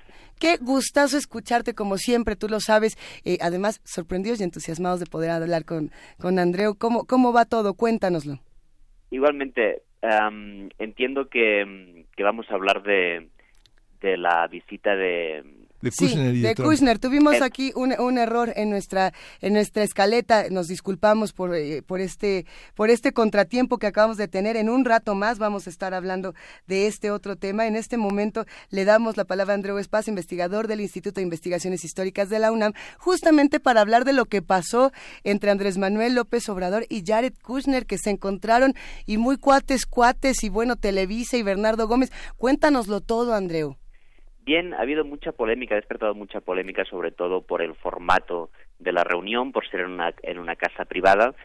Yo, la verdad, no soy experto en protocolo diplomático y estudio las relaciones internacionales. A mí, en principio, no me llama tanto la atención el formato en sí, porque entiendo que era una estrategia para rebajar el, el protocolo con alguien que, al fin y al cabo, es un asesor del presidente al que quizás no se le quiso no se le quiso dar la entrada al Palacio Nacional y no se le quiso dar a la reunión un relieve tan y tan grande y se dio pero no fue una reunión secreta fue una reunión que tuvo su propio su propio comunicado y en el caso de la presencia de un empresario que al mismo tiempo es un asesor económico del gobierno entiendo y digo intentando ser imparcial pero entiendo que tampoco es tan eh, quizás es un poco torpe en el sentido de que sería algo más coherente teniendo en cuenta el discurso del gobierno incluir no solo a un representante empresarial, sino también a un representante sindical, porque es algo muy importante en las negociaciones del TMEC, en la ratificación del TMEC, el aspecto laboral es muy importante, pero entiendo también que el gobierno tiene una imagen al exterior muy izquierdista y que también le conviene a veces en las relaciones diplomáticas bajar este perfil izquierdista presentándose como un gobierno que tiene un sector empresarial con el que está colaborando íntimamente. Sí. Justamente, y la, posición de, de, este empresario, que es Bernardo Gómez del grupo Televisa, en realidad tiene una visión mucho más amplia, ¿no? También es una manera también de darle peso a este consejo y dejar, y dejar un poco fuera a unas, unos organismos empresariales que han sido tan ambiguos, ¿no? Por una parte muy beligerantes y por otra parte esperanzados en ser incluidos empresarialmente, ¿no? Sí, sobre todo teniendo en cuenta que una parte muy importante de la reunión era el tema de las inversiones y traer a un asesor económico que viene del mundo empresarial para hablar de, inversiones tiene sentido. Por otra parte, yo creo que tenemos que marcar, más allá de la, de la polémica por el formato en sí, que me parece digo, relevante por la polémica que ha generado, pero no tanto por sus implicaciones reales. Tenemos que tener en cuenta que estamos en un momento muy interesante de las relaciones de Estados Unidos-México, sobre todo en el aspecto comercial, y tenemos que tener en cuenta, pues, el, digamos, el, el, panorama más amplio de que estas buenas relaciones, que también implican a, a Canadá, se dan en un contexto de incertidumbre en el que no sabemos hasta qué punto se puedan concretar estos acuerdos de inversiones y, un posible pacto migratorio que también se ve difícil porque actualmente no hay ningún pacto migratorio. Realmente también se ha acusado de que el gobierno mexicano está tiene un pacto migratorio con, con el gobierno estadounidense y no hay ningún acuerdo de, de país de tercer país seguro. Lo que hay es que el gobierno mexicano no ha querido enfrentarse al gobierno estadounidense con las deportaciones, porque si se hubiera enfrentado con las deportaciones que se están dando en la frontera, quien hubiera sufrido principalmente este enfrentamiento hubieran sido los deportados que estarían en, un limbo. Sí, sin duda, Andreu, y ese es otro de los temas. Por aquí nos estaban preguntando en redes, regresando un poco también al, asunto con Canadá, ¿qué va a pasar eh, si Justin Trudeau está metido en sus propios problemas? ¿Cómo se puede insertar en una discusión como esta? Yo tengo la sensación de que están siguiendo estrategias muy parecidas, tanto Canadá como México, y la están siguiendo porque tienen muy presente que la perspectiva amplia es la confrontación, aunque quizás ahora se va a rebajar con un posible acuerdo, pero estamos en un momento de confrontación muy fuerte entre Estados Unidos y China. Y a Canadá y a México, de alguna forma, tienen varias opciones, hay un abanico de opciones, podrían jugar de una forma algo peligrosa en un contexto de competencia geopolítica a tener unas relaciones más intensas con los rivales de Estados Unidos, como Moscú o Pekín, o de una forma quizás más prudente pueden más bien apostar a unas buenas relaciones con Estados Unidos pensando en que como resultado de esta guerra comercial entre China y Estados Unidos, México y Canadá pueden capturar muy, una parte importante del comercio, eh, transpacífico que se pierda esta parte de justamente vuelvo a la parte sindical Andreu esta parte sindical eh, eh, tendría que estarse pensando también en términos mucho más amplios, en, una, eh, pensando en la reorganización del, sindicalismo mexicano y de una ley laboral eh, que se está proponiendo, un proyecto de ocho ejes que había propuesto la secretaria del Trabajo. ¿Hay, una, ¿Hay contradicciones en esta parte con el Tratado de Libre Comercio? Más que contradicciones, yo tengo la sensación de que lo que hay es una situación realmente paradójica, de que ha sido la derecha ultra estadounidense la que ha obligado a modificar un apartado importante del TLC, del nuevo TEMEC, que es que un 45%, sobre todo en la industria automovilística, un 45% de los automóviles que, se, que puedan acogerse a las ventajas del TLC tienen que estar construidas sus partes por trabajadores que hayan cobrado 16 dólares la hora.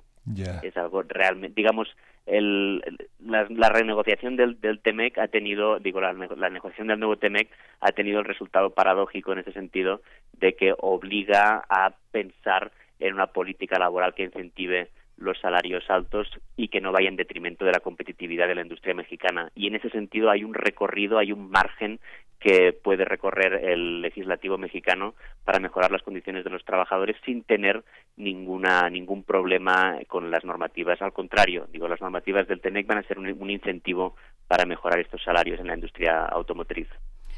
Hay mucho interés en, en, esta reunión y en lo que ha pasado en los últimos días, querido Andreu Espasa, y, y por ahí muchísimas críticas. De hecho, por ejemplo, la primera plana del periódico Reforma amanece con eso, con las críticas que hay al encuentro López Obrador-Jared Kushner. ¿Cuáles son las principales críticas a un encuentro como este y cuáles son las que tú harías también? Yo tengo la sensación de que hay, críticas sobre todo por el formato que puedo llegar a entender por su torpeza, pero no, lo, no veo que haya un mal de fondo tan, criticable.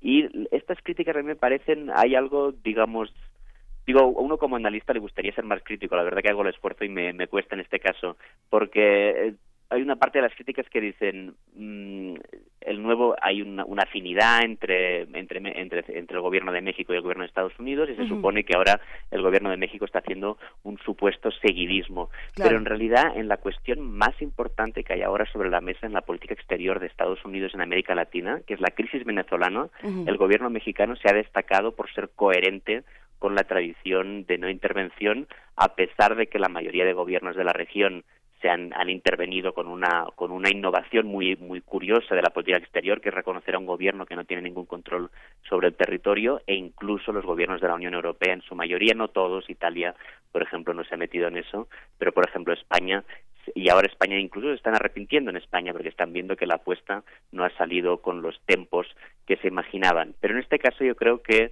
eh, hay una coherencia entre lo que se hace en Venezuela, que es la no intervención, y también esta postura de buscar buenas relaciones respetando que no hay ah, que, que, el tema del muro que es tan polémico en Estados Unidos es un tema de política interna y que por lo mismo que el gobierno mexicano no se mete en Venezuela tampoco se puede meter en la política del muro aunque me imagino que secretamente si se quiere un cambio en las elecciones del 2020 que habiendo entrado Bernie Sanders ahora en las primarias demócratas, se podría dar la situación realmente sorprendente de que el continente norteamericano acabara teniendo dos de los presidentes más de izquierdas del, del planeta. Sí, esta fue, fue muy interesante el matiz que se hizo la relación entre inversión de los cinco mil millones de dólares canalizados a Centroamérica y la inversión para el tren Maya, que implicaría también una, un crecimiento en el empleo y un cierto control de la migración centroamericana. ¿Cómo viste esto también, Andreu?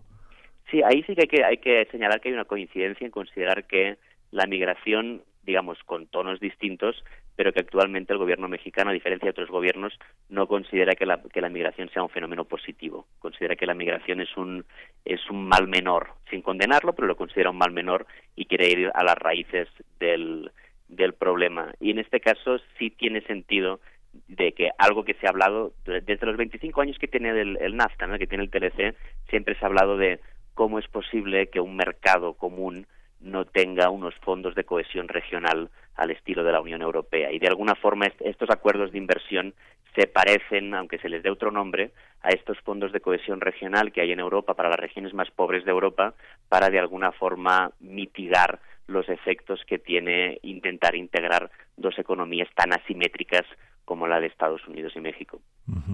Y el proyecto México-Panamá queda totalmente borrado frente a una iniciativa como esta, ¿no? Digamos, es las, las antípodas, ¿no? Sí, claro, es una queda eclipsado por algo tan, digamos, bueno, eso también hay que, tener en cuenta lo que se dice mucho en, relaciones exteriores de que geografía es destino, digamos, es, inevitable que de alguna forma todo gire los vaivenes de la relación eh, México-Estados Unidos para el resto de la política exterior mexicana. Por aquí eh, también nos preguntan en, en, nuestras redes, Andreu, por el perfil de Christopher Landó, el, el próximo embajador de Estados Unidos en México. Sí, es curioso, digamos, alguien con, digo, inexperiencia diplomática, como suele ser en estos casos, es alguien que, que sabe español, no tenía relevancia, no tenía relevancia previa a este, a este nombramiento, el gobierno mexicano la ha aceptado y la verdad que estaremos muy pendientes de, ver cuáles son sus gestos en un trabajo tan complicado y tan un reto tan grande como representar la administración Trump eh, en la Ciudad de México. Justamente. Eh, con qué preguntas y con qué pendientes nos vamos a quedar para los próximos días, qué tendremos que atender, Andreu Espacio, investigador del Instituto de Investigaciones Históricas de la UNAM. Yo insisto que lo que, digamos, habrá que tener muy en cuenta, sin, sin quitar la importancia a estas polémicas legítimas y, evidentemente a este derecho que tiene todo el mundo a, ser muy, muy puntilloso y muy crítico con, con, su propio gobierno, pero habrá que tener en cuenta la perspectiva amplia de lo que pasa en relación a Estados Unidos y China y también lo que está pasando en relación a la agresiva política exterior que tiene Estados Unidos en América Latina, especialmente en el caso de Venezuela, y habrá que ver cómo estas dos variables influyen en la relación tan importante que tiene que tener México con Estados Unidos. Sí. Oye, André, una, una pregunta más. ¿Tú crees que todas las reuniones eh, tengan que ventilarse frente a los medios? Claro, en, digamos, es una es una pregunta de hecho ahí es, digamos yo creo que has tocado hueso es un es un tema fundamental en relaciones exteriores y tendríamos mucho de qué hablar porque ya desde es una una pregunta que que está en, el centro de las relaciones exteriores al menos desde que Trotsky en el 17 desveló los tratados secretos que había durante la Primera Guerra Mundial y dijo que una auténtica revolución hacía la diplomacia con luz y taquígrafos a partir de ahí, digamos, es la pregunta eterna y yo creo que hay que ser flexibles y pragmáticos, ¿no? Hay que, hay que ser tan transparentes como se pueda y hay que permitir unos ámbitos de privacidad que permitan que las relaciones fluyan sin, sin llegar a, reuniones secretas que luego pueden generar auténticos escándalos.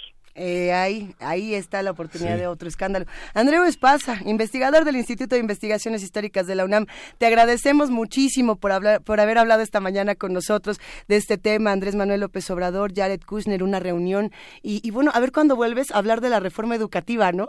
Perfecto, sí, sí, lo, dejamos ahí pendientes. Ay, perdón, André, una disculpa, aquí tuvimos una confusión, pero te agradecemos mucho porque realmente gracias a ustedes. se puso bueno. Gracias, Andreu. Hasta luego. Vámonos con música. Vamos a escuchar de Arcade Fire, I Give You Power. Ay, a mí me encanta esa canción.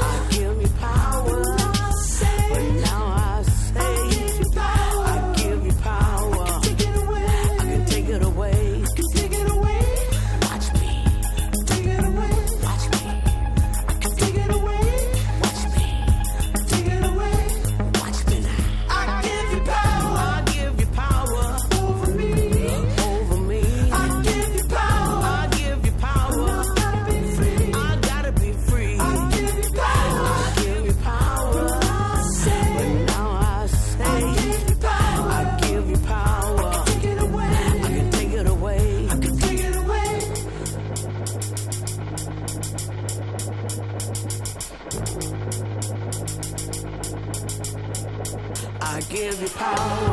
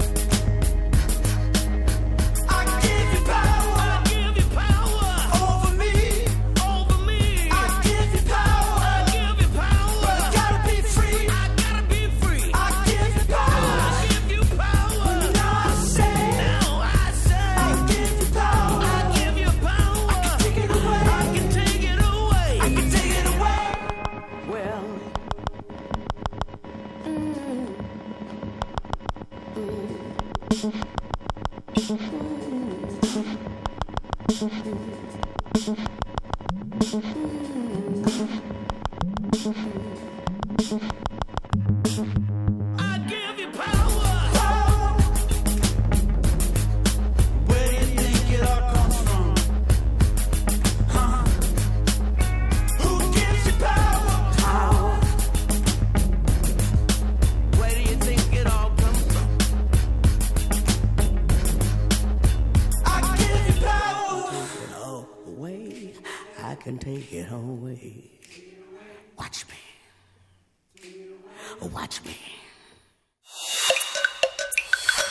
Primer movimiento.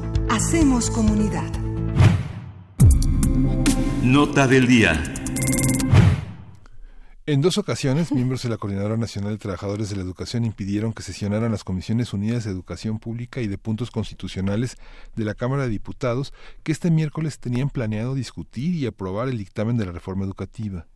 Por la mañana, los integrantes de la coordinadora provenientes de diferentes estados del país bloquearon todas las entradas de la Cámara de Diputados, lo que obligó a suspender la sesión. Esto se siente como un déjà vu, Miguel Ángel Ángel Como que hace unos minutos ya pasamos por aquí. Efectivamente, eh, saben los que hacen comunidad con nosotros que vamos a hablar del tema de la CENTE, el tema de la reforma educativa, cuáles son los reclamos. Y por ello le damos la bienvenida con muchísimo gusto a Aurora Loyo, socióloga por la UNAM e investigadora titular del Instituto de Investigaciones Sociales de la UNAM. Sus principales líneas de investigación son política educativa y actores sociales, educación básica, maestros y organizaciones docentes en México y en América Latina. Aurora, buenos días, ¿cómo estás? Hola Luisa, buenos días. Un gusto escucharte. Sin duda te agradecemos mucho que participes esta mañana con nosotros. Eh, ¿Qué fue lo que pasó ayer? ¿Y, de dónde viene toda este, este, este descontento, estas peticiones, estas críticas, etcétera? Cuéntanos. Pues mira, el descontento me parece que era muy previsible porque la gente siempre ha tenido, digamos, estas posiciones. Eh, desde un punto de vista, eh, para la audiencia en general puede resultar un poco desconcertante porque, eh, digamos, durante los años pasados el reclamo de la gente estuvo centrado en abrogar, digamos, lo que se llamó el carácter punitivo de la reforma en especial esto que ligaba, digamos, eh, se ligaba la evaluación a la, a la permanencia incluso. Y ese punto fue desde, desde el primer momento en la iniciativa que presentó el Ejecutivo en diciembre, eso fue, digamos, eliminado. Entonces, digamos, hay, hay digamos, una, una corriente de opinión que dice, a ver, ya, si ya se quitó eso, ya cuál es el problema. Pero en realidad la discusión del artículo tercero y de todas las leyes secundarias de educación es, eh, es algo sumamente complejo que implica distintos puntos. Entonces, aunque se quitó, digamos, el asunto en el que además todo el mundo estaba de acuerdo, este, hay muchos otros puntos que siguen pendientes y que siguen siendo problemáticos en la medida en que eh, la propia digamos fuerza relativa de las distintas organizaciones de maestros eh, todavía no están definidas por una parte. Como tú sabes, en el, el CENTE no es monolítico por una parte, este, bueno, ya hay grupos, hay, están los grupos eh, que están, digamos, a cargo del sindicato mayoritario, y pero ahí sabemos que también hay otros grupos que este, están, digamos, eh, vinculados a la maestra Gordillo. Y por otra parte, la CENTE, que tampoco este no tampoco está unificada sino que hay también diferencias entre las distintas secciones por ejemplo de Oaxaca de Michoacán etcétera. Entonces pues es un panorama político bastante distinto y como es natural cada quien quiere como se dice coloquialmente llevar agua a su molino esta, esta visión, digamos, ¿cuáles, ¿cuáles serían los puntos de la, de la reforma que emprendió Peñanito en 2013 que deben de permanecer? Hay una parte relacionada con la autonomía, Aurora. Esta, parte, ¿podrías comentar eh, cómo tendría que ser esa evaluación? Esas evaluaciones están en las universidades públicas, están en el servicio profesional de carrera. Este, ¿Qué, hay que quitar que no sea laboral, que solamente sea competitivo en relación a, enfrentar grupos, investigación, eh, la docencia como marca el programa? Mira, mi punto de vista es que hay un elemento que incluso está en, esta, en este documento que generó, eh, que generaron las comisiones de, conjuntas de eh, de la Cámara de Diputados y que ya se está discutiendo, eh, que a mí me parece fundamental que es señalar que hay, tiene que haber un procedimiento de selección, tanto para el ingreso como también para la promoción, y que estos procesos deben de ser transparentes, equitativos, etcétera.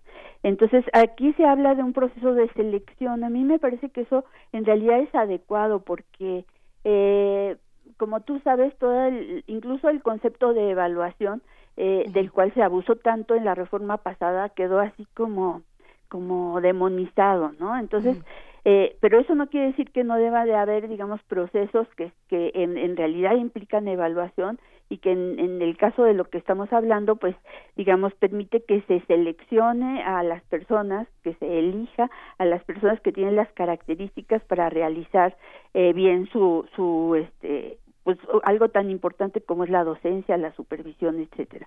Entonces ese punto a mí me parece que es adecuado que se que se conserve y que, y que está en el proyecto. Eh, aquí el la no está de acuerdo, la CENTE eh, hay un hay un asunto que es esencial que está en el fondo de todo y es cómo se consideran los maestros. Hay una tensión muy fuerte eh, Miguel Ángel que tiene que ver con qué es el maestro. El maestro por una parte es un es un trabajador que tiene un conjunto de derechos este como todos los trabajadores al servicio del Estado y por otra parte tiene una una característica especial es una profesión eh, digamos de estado es una profesión que tiene que tiene características especiales etcétera. Entonces no nada más en México en todo el mundo hay una tensión fuerte entre una parte que es profesional y una parte que es digamos eh, lo, lo lo laboral que comparte con todos los demás trabajadores.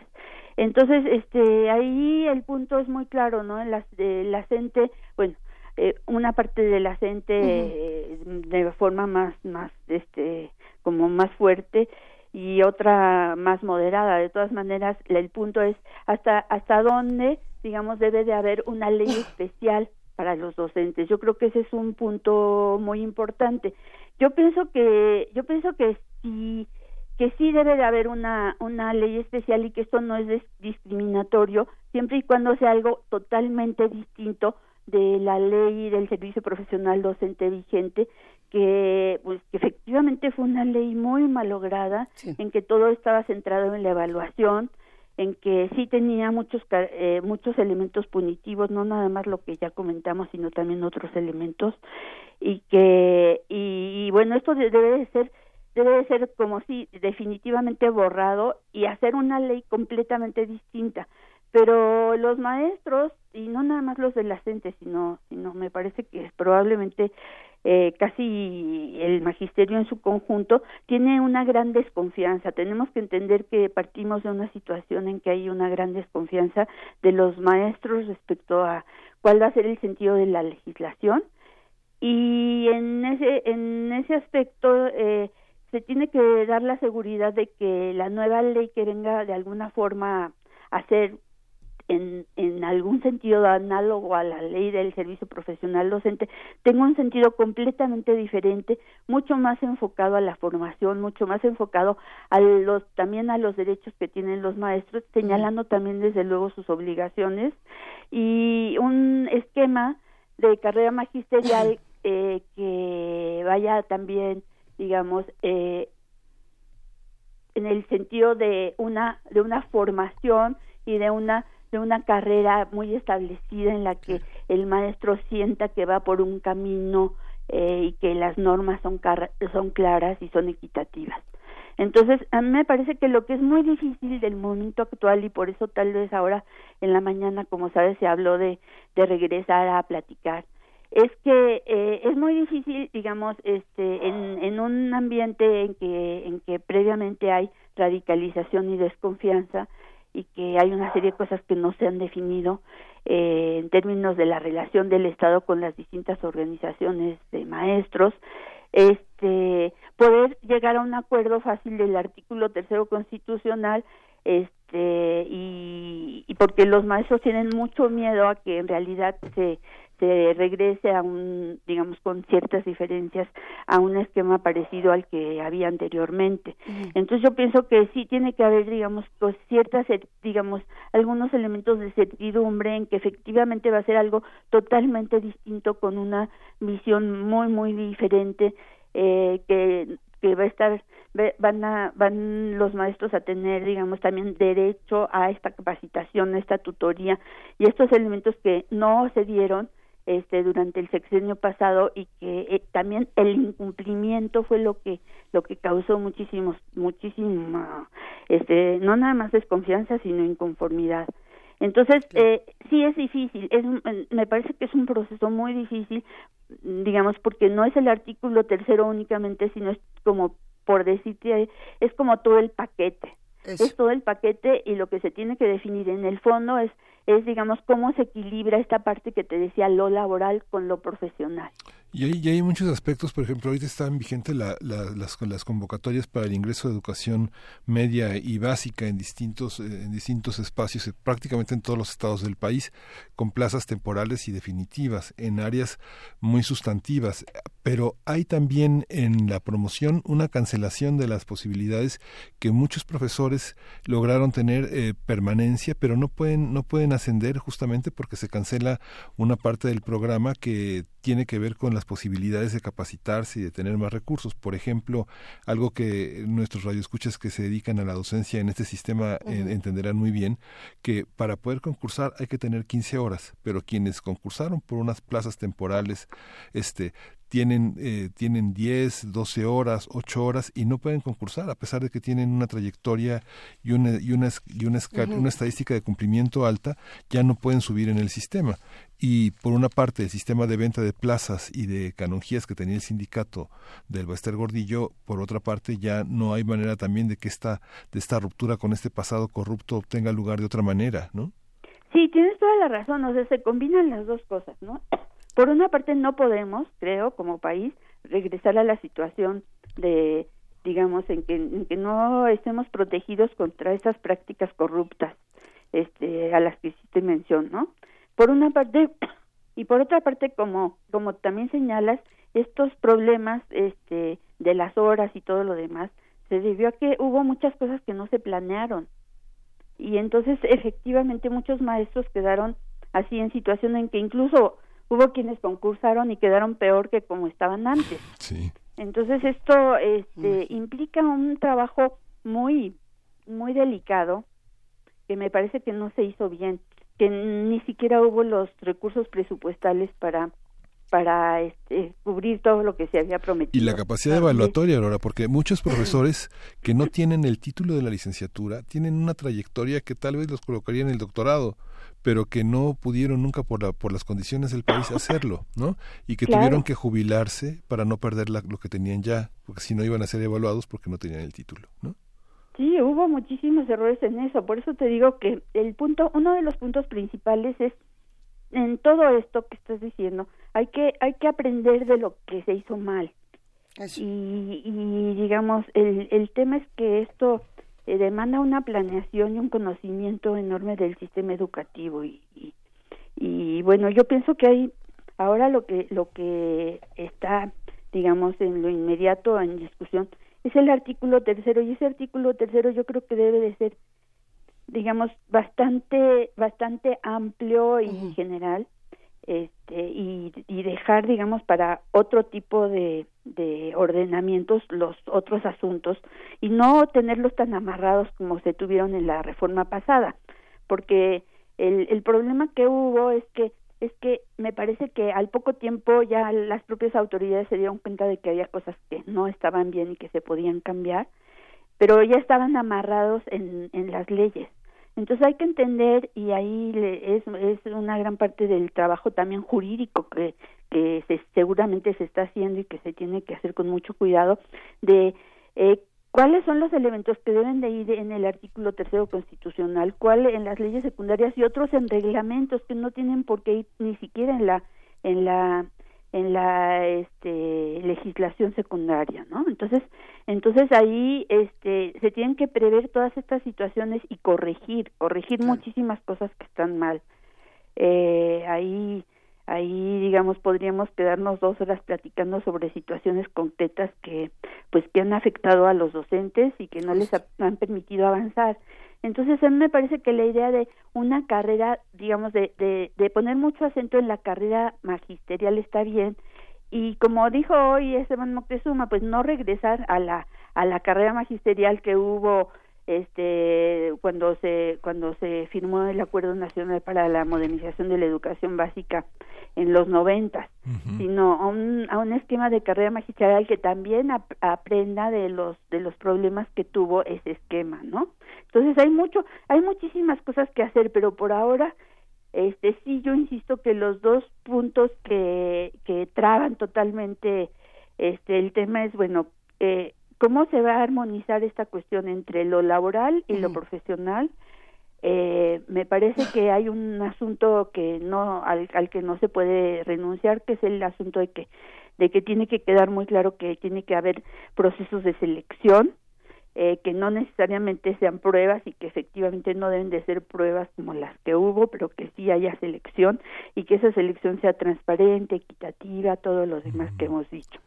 Y luego hay el tema este de que, que tú me preguntabas antes de de eh, relacionado con qué va a pasar con, con el, este organismo autónomo eh, que que este al que todavía no se le ha dado no se le ha dado nombre pero que también hay ahí digamos en, en, la CENTE por ejemplo tiene tenía la posición ayer que leí un documento de que de que se está creando un organismo que pues que en algunos aspectos por ejemplo en la manera en que van a ser electos los miembros y todo se parece mucho al INE y eso y eso causa desconfianza, ¿no? Es decir, que los miembros van a estar electos por las dos terceras partes del Senado y todo esto, ¿no? Entonces, este, yo pienso que ahí también, también, este, hay que, hay que verlo. Me parece que en general sí tiene que haber este, esta autonomía este pero hay que y hay que ver con cuidado cuáles son las funciones que se le van a dar a este organismo sin que eso sin que sin que haya este problema de diseño institucional que hubo también en la reforma pasada entre el INE por una parte y la coordinación del servicio profesional docente este ubicado en la SEP y que y que en realidad lo que hizo fue digamos en muchos sentidos este obstaculizar eh, los procesos entonces este bueno yo espero que yo espero que hayan tomado en cuenta como te decía en un principio y esto no lo podemos prever hasta no no saber cómo, digamos, cuál va a ser el resultado final de, de todas estas negociaciones y dimes y diretes, un esquema en el cual sí se corrijan ciertas cosas que ya se sabe que no funcionaron, eh, realmente no funcionaron, estuvieron estuvieron siendo este muy problemáticas, ¿no? No, no, no, nada más para, para puntualizar. Hay, hay dos puntos en términos de, la respuesta que pueden tener o no las autoridades eh, en momentos como estos. Antonio Quijano, nuestro, nuestro jefe de noticias, Aurora, nos comparte, por ejemplo, lo que dice Andrés Manuel López Obrador, eh, que no hay argumentos para que la gente afirme que no cumplen con la palabra, con su palabra en la reforma educativa, que está pidiendo a los maestros realicen un debate y definan su postura, eh, afirma que grupos radicales con actitud de con su actitud demuestran su adhesión al conservadurismo y que el gobierno a través de Segov y CEP están abiertos al diálogo y asegura que no hay represión. No, esa es una parte. Y por otra parte, Porfirio Muñoz Ledo suspendió la sesión de hoy en la Cámara de Diputados y está citando a los legisladores para el próximo martes. ¿Qué pasa con estas respuestas? Sí, Liz, es que mira, dentro de la gente efectivamente hay unas, unas, este, unos grupos que sí son verdaderamente este, intolerantes, diría yo pero no es la totalidad de la gente. Eh, ya hemos visto que es, es difícil, o sea, ellos, eh, eh, en general la gente tiene todo un, una tradición de movilización, negociación, eh, así como como la conocemos ya todos, ¿no? Este, yo pienso que yo pienso que el presidente lo que hizo al referirse a esta cuestión del conservadurismo y de algunos grupos, digamos, este radicalizados en exceso, etcétera, pues más o menos está aludiendo a lo mismo que dijo cuando cuando se vino el problema en Michoacán, ¿te acuerdas que este que estuvieron haciendo bloqueos a las a las vías férreas y todo eso y bueno, finalmente hubo una negociación, pero esto pasó, eso pasó por momentos verdaderamente críticos, ¿no? Entonces, creo yo que eh, una de las cosas que son, digamos, este, favorables para, para la situación actual, a pesar de las dificultades que existen, es que, bueno, eh, en un momento dado y después de situaciones que pueden llegar a ser muy conflictivas, este, pues eh, hay, hay mm, posibilidades de que entren en razón en la medida en que realmente pues hay, hay una hay un elemento de cumplimiento básico que sí se da, es decir, ya se quitó, como dijimos, este, en un principio la cuestión está de que, de que, de que el, estaba ligada a la evaluación con la permanencia, eso definitivamente ya se quitó. También hay algo muy muy importante que creo que está en, en el documento de decreto que se está discutiendo, que es la, el reconocimiento de que los maestros tienen derecho a, a, estar formados, a tener todo, digamos, todos los elementos para que su desarrollo profesional, digamos, avance y sea y sea consistente. Entonces esta, digamos, sí, sí creo yo que hay definitivamente en el nuevo gobierno una una idea y una orientación, digamos, mucho más favorable hacia el magisterio. Entonces, eh, y, y también me parece que en el fondo digamos, dentro de la CENTE en un momento dado y después de momentos muy conflictivos, se dan cuenta de que, de que tampoco pueden estar eh, en contra totalmente ni llevar al, al gobierno de Andrés Manuel López Obrador a una situación crítica porque porque hay límites no hay límites y, y, y, entonces bueno hay cierto, hay un momento en que se tienen que replegar pero esta esta este este digamos momento es, es, es, este es un proceso que no no podemos digamos este desde ahora decir cómo va a ser ni nada sino sabemos que que eh, va a estar sujeto digamos también a las a las tradiciones de la gente que forman que forman digamos este de los que forman parte de la movilización los bloqueos y todo lo demás.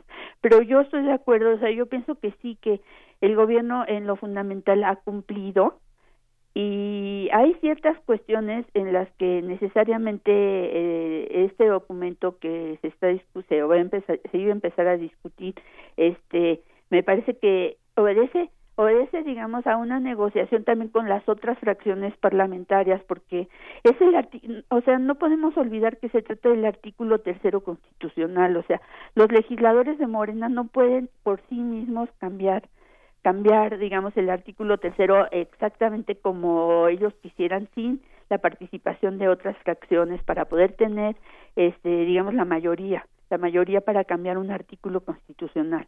Entonces, tiene que, es, es de hecho una, un, un trabajo doble, por una parte, un trabajo que ya se hizo al interior de, de la, de la, de las comisiones, y por otra parte un trabajo digamos que en parte se ha hecho pero que pues todavía no culmina con con las organizaciones de docentes ahorita estamos viendo digamos lo que es más vistoso que es lo de la gente pero seguramente te lo puedo te lo puedo afirmar que también hay obviamente digamos relación con el sindicato con el sindicato con ese. Entonces este es un es un proceso doble es decir como que como que el documento que se está discutiendo es es digamos resultado de una negociación a un nivel y en el otro y en el otro pues era muy previsible que sucediera esto eh, precisamente porque son temas son temas muy delicados muy complicados etcétera no y y, y hay y digamos en, en esta negociación entonces llegó a una especie de cosa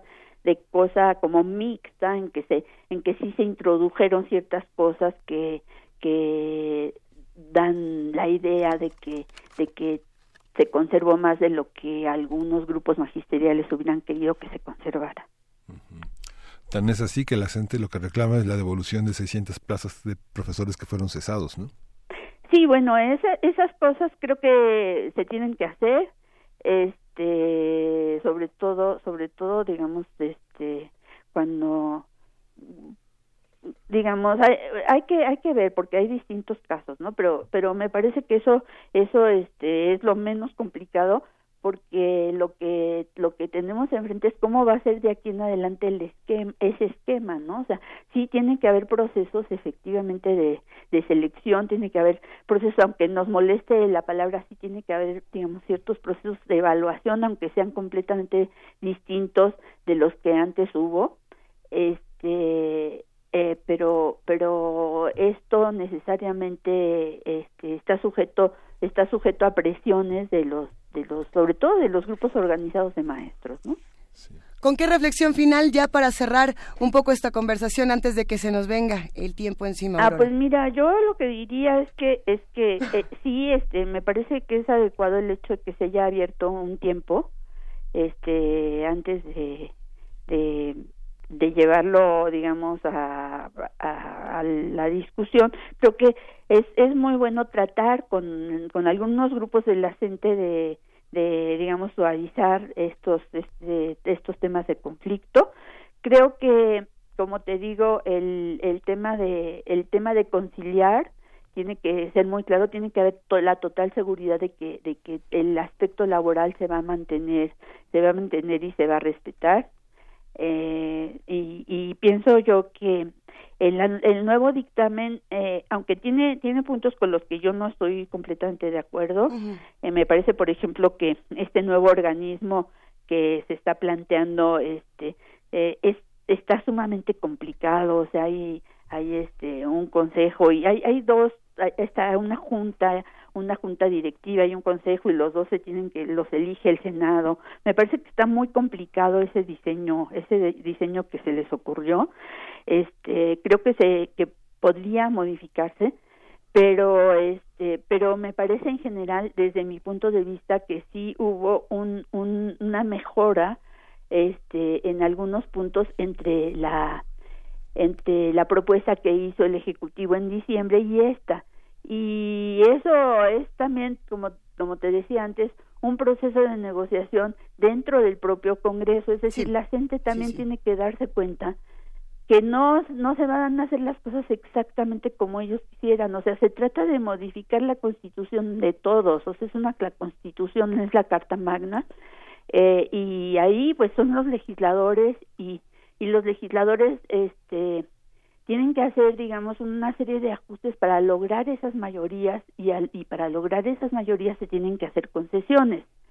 Entonces, pienso yo que, tiene que haber un poco de, de flexibilidad dentro de la dentro de la gente, pero eso no se va a ver de manera inmediata. Entonces, si yo preveo que van a seguir van a seguir las presiones y este de cualquier forma, como ya te decía, creo que en la medida en que haya confianza y yo al menos sí la tengo de que el nuevo gobierno tiene una una orientación distinta mucho más mucho más favorable a la a, lo que es digamos la, la profesión docente mucho más mucho más este mucho menos tecnocrática este más más este más humanista. Eh, hay otros puntos que no hemos comentado pero que están en la propuesta que a mí me parecen muy positivos. Entonces se se tiene que se tiene que partir de un de un aspecto como de confianza y de y también de ver que la política tiene que ver con lo posible. Entonces este yo preveo que va a haber momentos de conflicto probablemente incluso de mayor conflicto del que estamos viendo en este momento pero pienso que a la larga se tiene que se tiene que llegar a una conclusión en la que en la que todos todos tienen que ceder incluyendo incluyendo algunos algunos legisladores este por una parte que hay, hay ciertos puntos que creo que no tienen tampoco ningún sentido estar este como muy muy este apegados a ellos como por ejemplo lo, el concepto de excelencia que a mí en lo en lo en especial me parece que es absolutamente inadecuado o sea por qué por qué educación de excelencia eso eh, digamos hay ciertas cosas que pues, que realmente no son tan importantes. En cambio el tema el tema de que tiene que haber una selección este que sea equitativa que sea que sea transparente etcétera. Como como un criterio general en el tercero constitucional yo sí lo mantendría. Yo pienso que eso sí se tiene que mantener y pienso que se tiene que en la negociación con, con los maestros se tienen que dar seguridades de en qué, qué sentido va a tener esta otra ley que tiene que ver con la carrera profesional. Para darles la seguridad a los maestros de que esa ley va a ser sí muy distinta en la orientación a la anterior que era realmente nefasta esa ley del servicio profesional docente era nefastísima.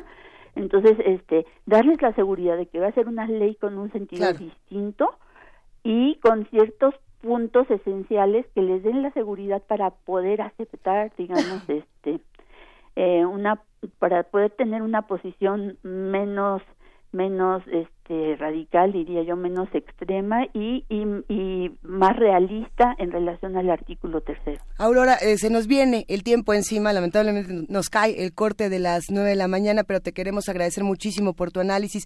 Ella es Aurora Loyo socióloga por la UNAM e investigadora titular del Instituto de Investigaciones Sociales de nuestra universidad. Muchísimas gracias. Muchas gracias, a ustedes Luisa y Miguel Ángel y encantada de estar con la audiencia de Radio UNAM. No hombre qué gustazo. Hasta luego. hasta luego. Vámonos a la pausa de volada. Síguenos en redes sociales. Encuéntranos en Facebook como Primer Movimiento y en Twitter como arroba PMovimiento. Hagamos comunidad.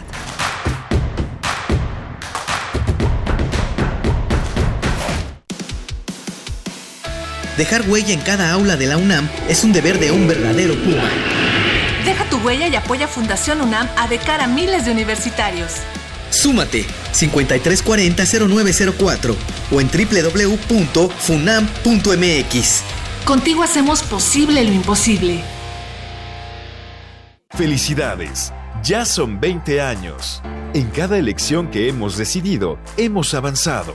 La verdad, en confianza, participamos cada vez más, porque estamos ciertos que nuestra elección se respeta y es en beneficio de todas y todos. Ya son 20 años eligiendo a quienes nos representan. Tribunal Electoral de la Ciudad de México. 20 años garantizando justicia en tu elección. Ayuda a que tus hijos desarrollen el hábito del ahorro. Si tienes niños entre 6 y 12 años, los invitamos a participar en la tercera edición del concurso de dibujo y pintura infantil, Trazos Financieros. El tema es El ahorro a lo largo de mi vida Habrá grandes premios. Consulta las bases en gov.mx diagonal Conducef. Imagina lo que lograrán ahorrando. Conducef. Gobierno de México. La psicología observa al ser humano, sus escenarios y comprende su diversidad. Adentrémonos en ella. Juntos hagamos conciencia, psicología y sociedad con Berenice Camacho y las doctoras en psicología Tania Rocha y Mariana Gutiérrez. Todos los lunes a las 18 horas por el 96.1 de FM y su retransmisión los jueves a las 19 horas. O si lo prefieres, escucha el podcast en radiopodcast.unam.mx. Radio UNAM, experiencia sonora.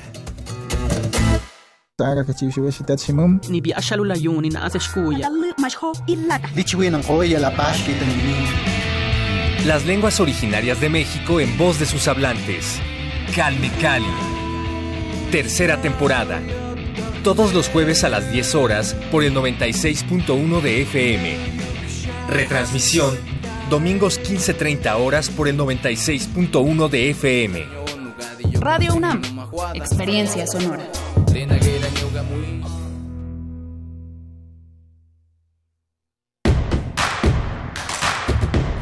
Encuentra la música de primer movimiento día a día en el Spotify de Radio UNAM y agréganos a tus favoritos.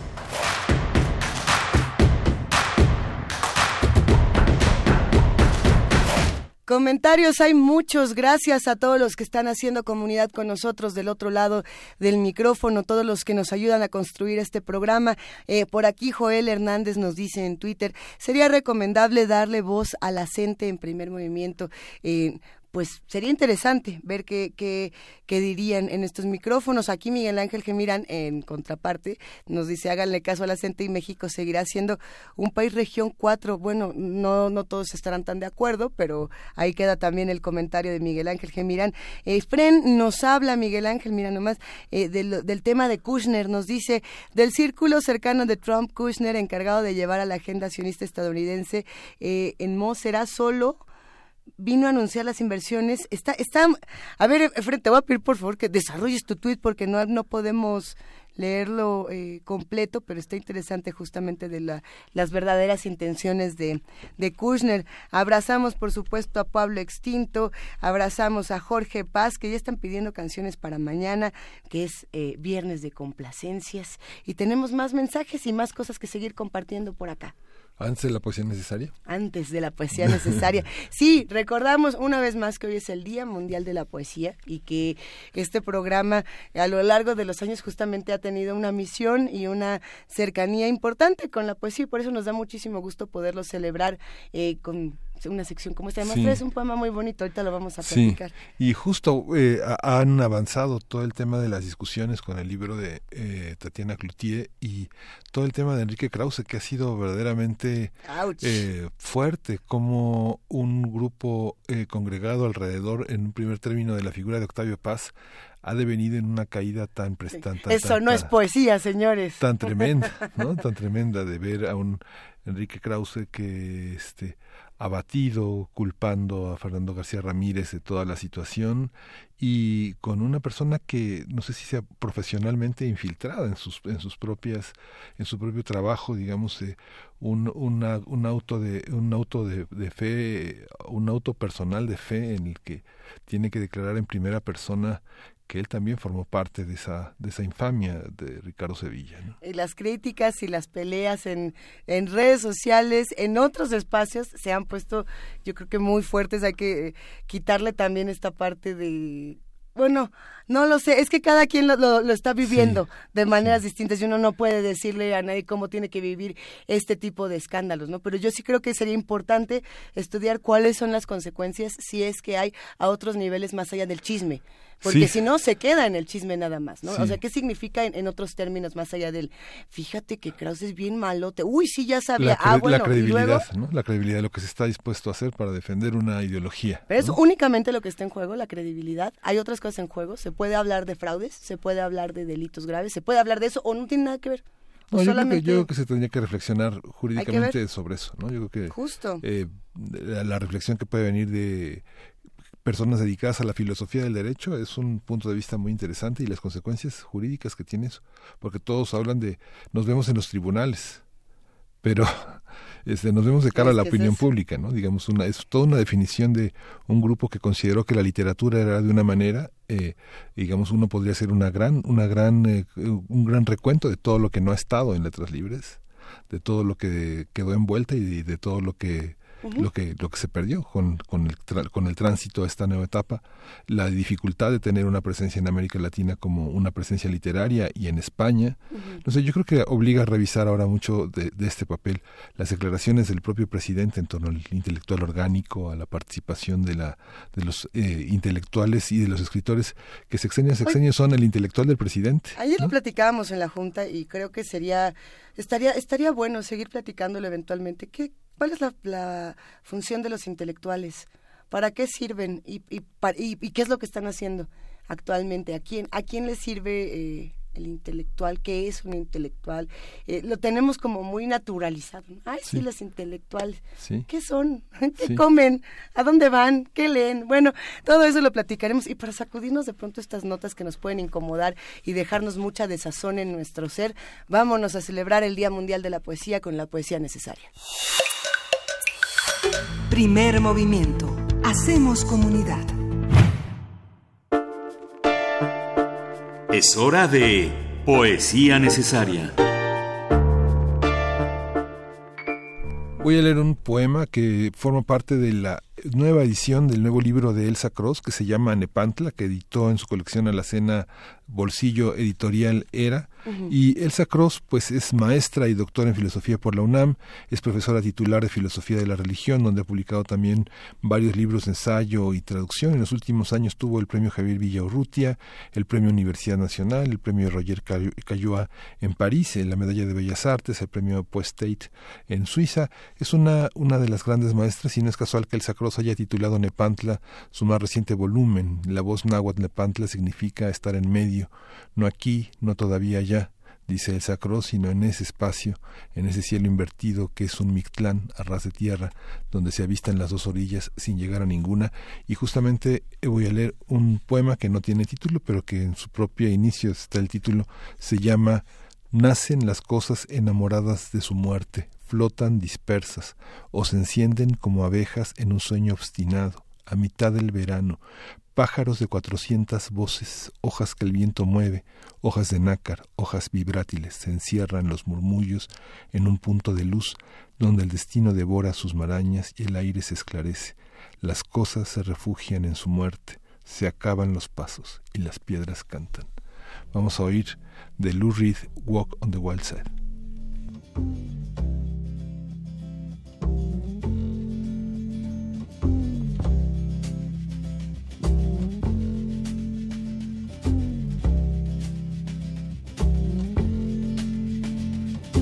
Holly came from Miami, FLA. Hitchhiked away across USA. Plucked her eyebrows on the way, shaved her legs, and then he was a she. She says, Hey, babe, take a walk on the wild side. Said, Hey, honey, take a walk on the wild side.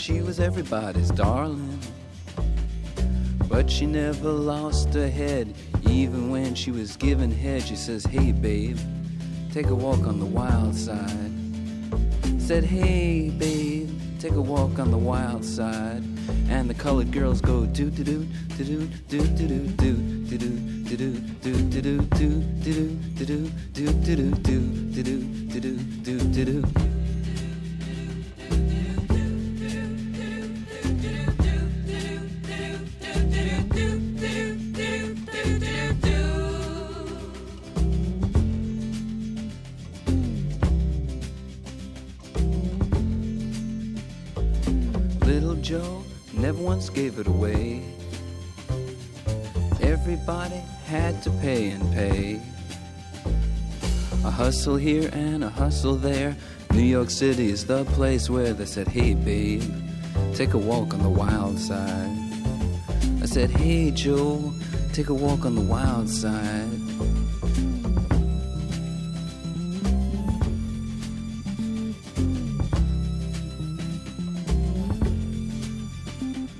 Sugar Plum Fairy came and hit the streets, looking for soul food and a place to eat. Went to the Apollo, you should have seen him go, go, go. They said, Hey, sugar, take a walk on the wild side. I said, Hey, babe, take a walk on the wild side. Alright. Ha.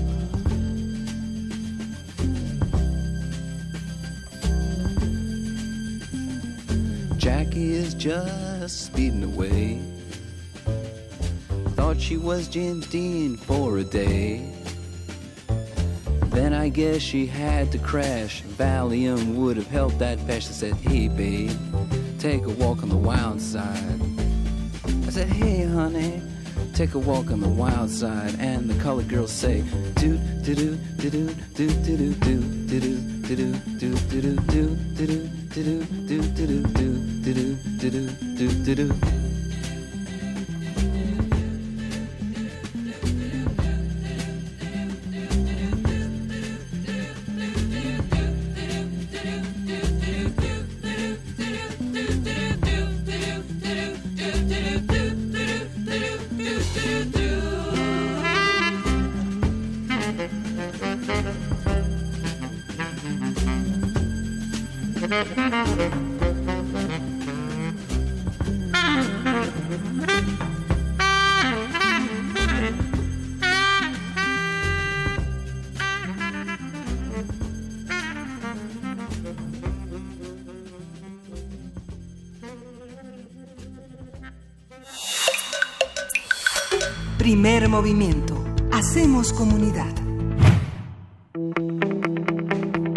mesa del día. Los jueves se vuelven jueves cuando llega el momento de los mundos posibles del doctor Alberto Betancourt, como ustedes bien saben, profesor de la Facultad de Filosofía y Letras de la UNAM y coordinador del Observatorio del G20 de la misma facultad. Queridísimo Alberto Betancourt, familia de primer movimiento, ¿cómo estás? Queridísima Luisa, buenos días. Miguel Ángel, qué gusto verlos, poder saludar a nuestros amigos del auditorio. El día de hoy les quiero proponer una doble expedición. Ajá. Una de carácter, podríamos decir, local, que consistiría en, bueno, yo, yo la vería desde este lado. Ajá. Habrá amigos del auditorio que la vean desde el otro lado. Pararse en la en el aeropuerto de la Facultad de Filosofía y Letras y observar las islas y voltear a ver hacia el otro lado del océano, hacia la Facultad de Ciencias y atrevernos a cruzar los mares y a sostener un diálogo con nuestros colegas de la Facultad de Ciencias.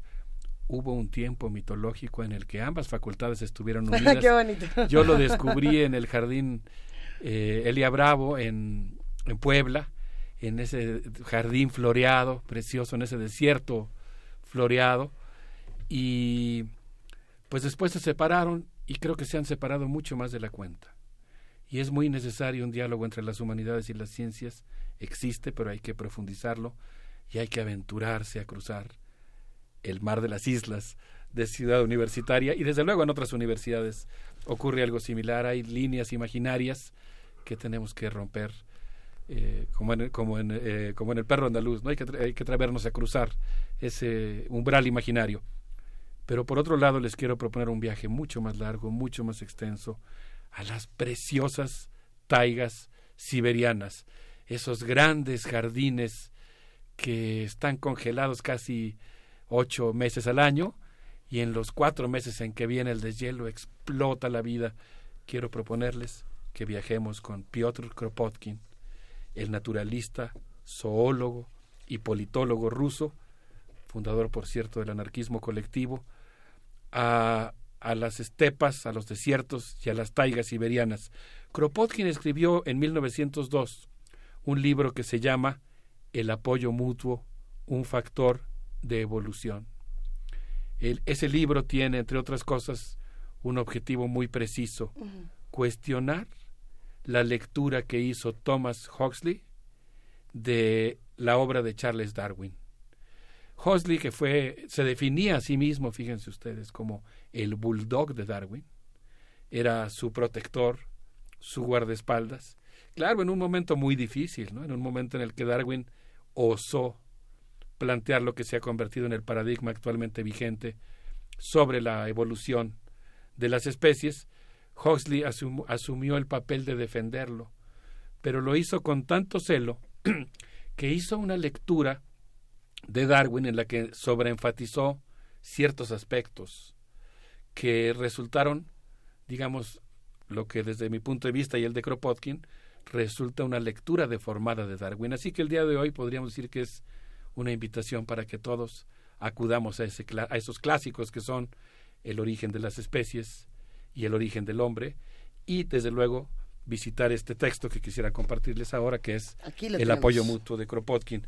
Resulta que Huxley eh, señaló que tanto los animales como los seres humanos son como gladiadores en una lucha sin cuartel en la que no es necesario que nadie incline su pulgar hacia abajo, porque en el mundo natural no hay piedad para nadie.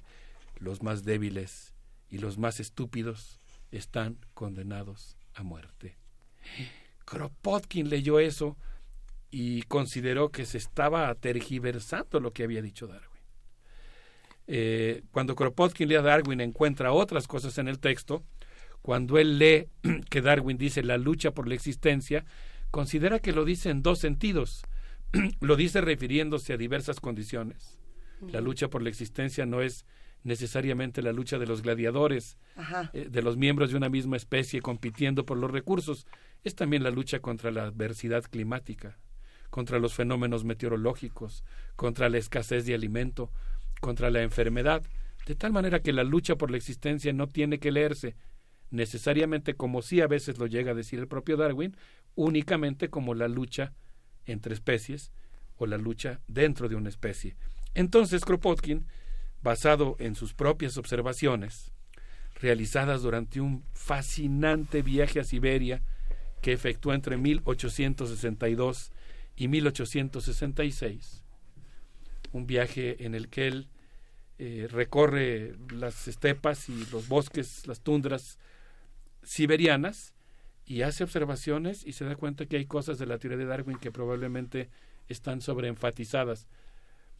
Y además, pues él recibe todos los influjos, todas las influencias del ambiente intelectual de la ciudad de San Petersburgo, en la que se leyó a Darwin de una manera muy particular, con mucho entusiasmo, pero como debe ser, un entusiasmo que no los cegó ni les impidió estar, digamos, leyendo el texto, valga la expresión, con los ojos abiertos, es decir, aceptando algunas de sus premisas y cuestionando otras, sobre todo aquellas que tenían que ver con la universalización de ciertas leyes que Darwin formuló para ecosistemas muy concretos. ¿Podemos tener algún ejemplo particular o lo vamos compartiendo a lo largo de la... Sí, bueno, eh, resulta que, por ejemplo, Darwin le asignó una enorme importancia a los ecosistemas en los que hay mucha competencia por los recursos naturales.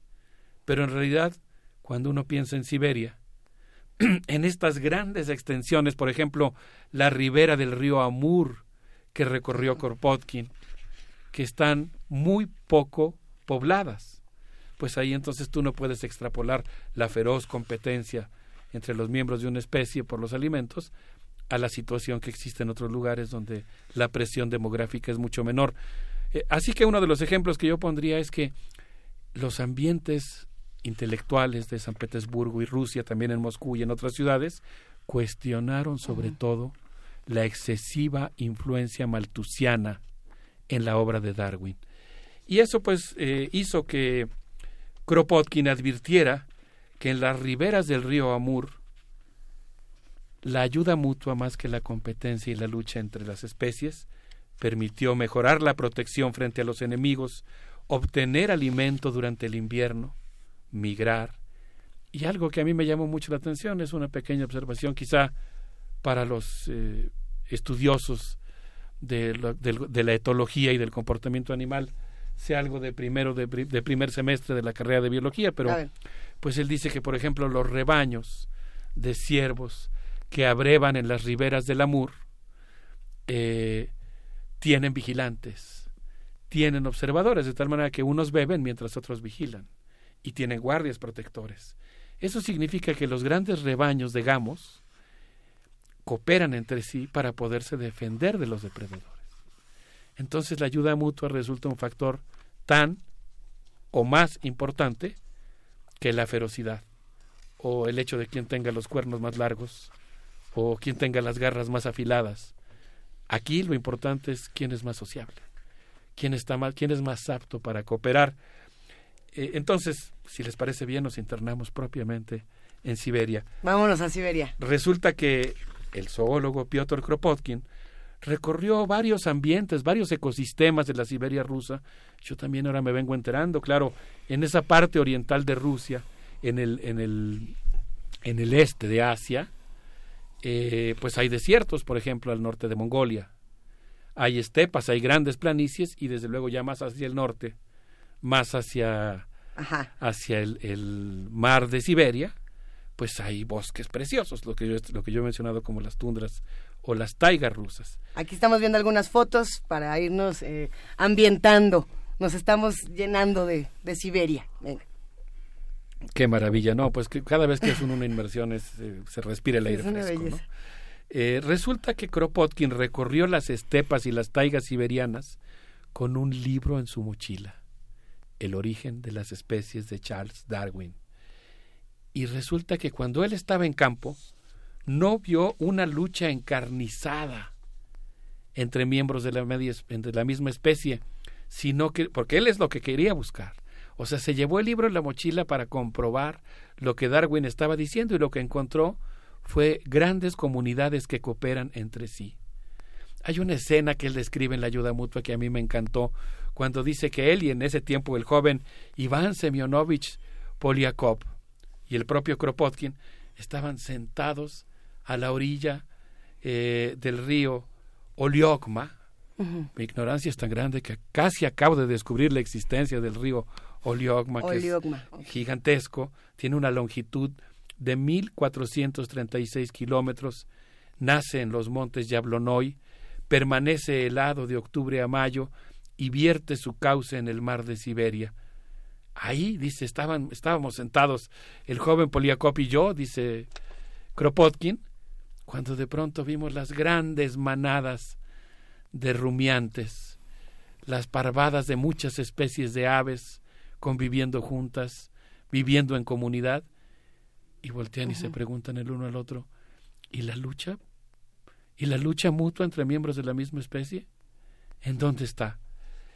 Eh, resulta que después de su viaje, cuando Kropotkin regresa a San Petersburgo, entra en contacto con el discurso que había pronunciado unos años antes Karl Federovich Kessler. Eh, estoy hablando de años después de que regresa de Siberia. Kessler fue el primer zoólogo ruso que planteó la idea de que la ayuda mutua es un factor tan importante para la evolución como lo es la lucha entre miembros de la misma especie. De tal manera que Kropotkin dedicó el resto de su vida a documentar ejemplos respecto a la cooperación, el mutualismo, que es una forma de, coevolución entre especies, y lo hizo también en, su exilio en Gran Bretaña después de haber estado preso en la, en la prisión de San Pedro y San Pablo.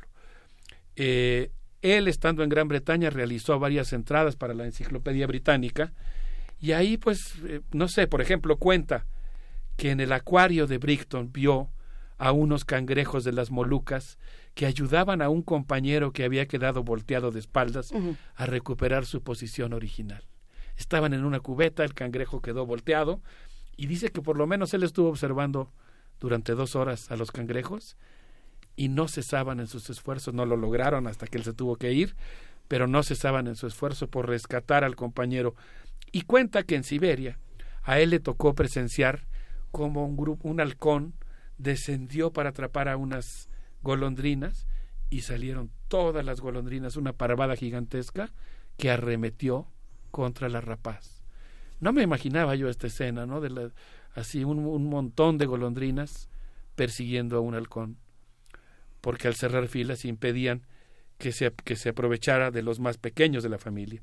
Cuenta muchas escenas de este tipo, por ejemplo, la costumbre de las hormigas, incluso el sistema digestivo de las hormigas, que además de ser una especie pues siempre muy organizada, además de todo, pues eh, son una especie que él dice que tiene un sistema digestivo que les permite eh, eh, expulsar los alimentos, deglutir los alimentos y compartirlos con las hormigas más hambrientas. Cuenta una escena, por ejemplo, que él vio de cómo una hormiga le transmite una gota de agua boca a boca a una hormiga más, eh, más sedienta, ¿no? Y bueno, pues es, es, muy interesante, me parece, el punto de vista de Kropotkin respecto al papel que juega la ayuda mutua en las grandes manadas de caballos transbaiquianos, de camellos bactrianos, estos camellos peludos en los desiertos del norte de Mongolia. Me pareció muy interesante que entonces la sociabilidad, la cooperación, la capacidad de hacer equipo ha resultado un factor evolutivo muy importante que permite la supervivencia de las especies más que la ferocidad y el egoísmo. Ahora que una de, las preguntas que también se le hacen al texto de, de Kropotkin es, justo el, a ver, eh, tenemos un proceso de adaptación que está en contra de un proceso, digamos, de cooperación. Eh, si nosotros metemos el factor del hacinamiento, se acaba la cooperación ¿Cuáles son los factores evolutivos que han hecho que la cooperación entre las especies se, eh, reduzca? Por ejemplo, en las ciudades, cuando nosotros cambiamos, no es lo mismo un grupo de hormigas en Siberia que un grupo de hormigas en el centro de Coyoacán, hmm. por ejemplo, ¿no? ¿Qué pasó ahí? ¿Cuáles son esos factores que están afectando la cooperación? Y esos mismos factores que lo afectan a nivel evolutivo para los animales, bueno, pues también lo afecta para los animales humanos. ¿No? También nos afecta a nosotros, quizá en nuestro, en nuestro comportamiento como comunidad. No lo sé. Bueno, no lo sé, sería interesante. Eh, fíjate que hay algo muy interesante porque uno de los factores que menciona Kropotkin que a mí me llama mucho la atención es que incluso dentro de una misma especie puede haber varias actitudes o varias conductas diferentes. Él menciona, por ejemplo, que dentro de los gansos dice que hay gansas egoístas y envidiosas. A mí me llamó mucho la atención esto, que se ponen celosas ante las madres, ¿no? O entre las madres que tienen buenos críos. Me canso ganso. y las, Ay, le tenía que decir. y las andan picoteando. Pero que en cambio hay otras que son muy maternales y les encanta adoptar a las crías huérfanas. Entonces, algo que me gustó mucho de Kropotkin es que creo que no está sobreideologizando su observación de la naturaleza, sino que realmente está haciendo dos cosas simultáneamente.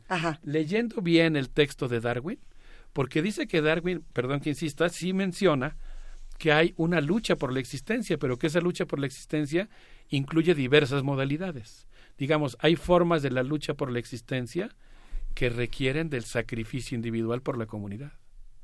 Hay formas de la lucha por la existencia que requieren de la cooperación, en las que la única manera de sobrevivir es la cooperación. Y hay otras en las que efectivamente hay una lucha intraespecífica violenta, competitiva.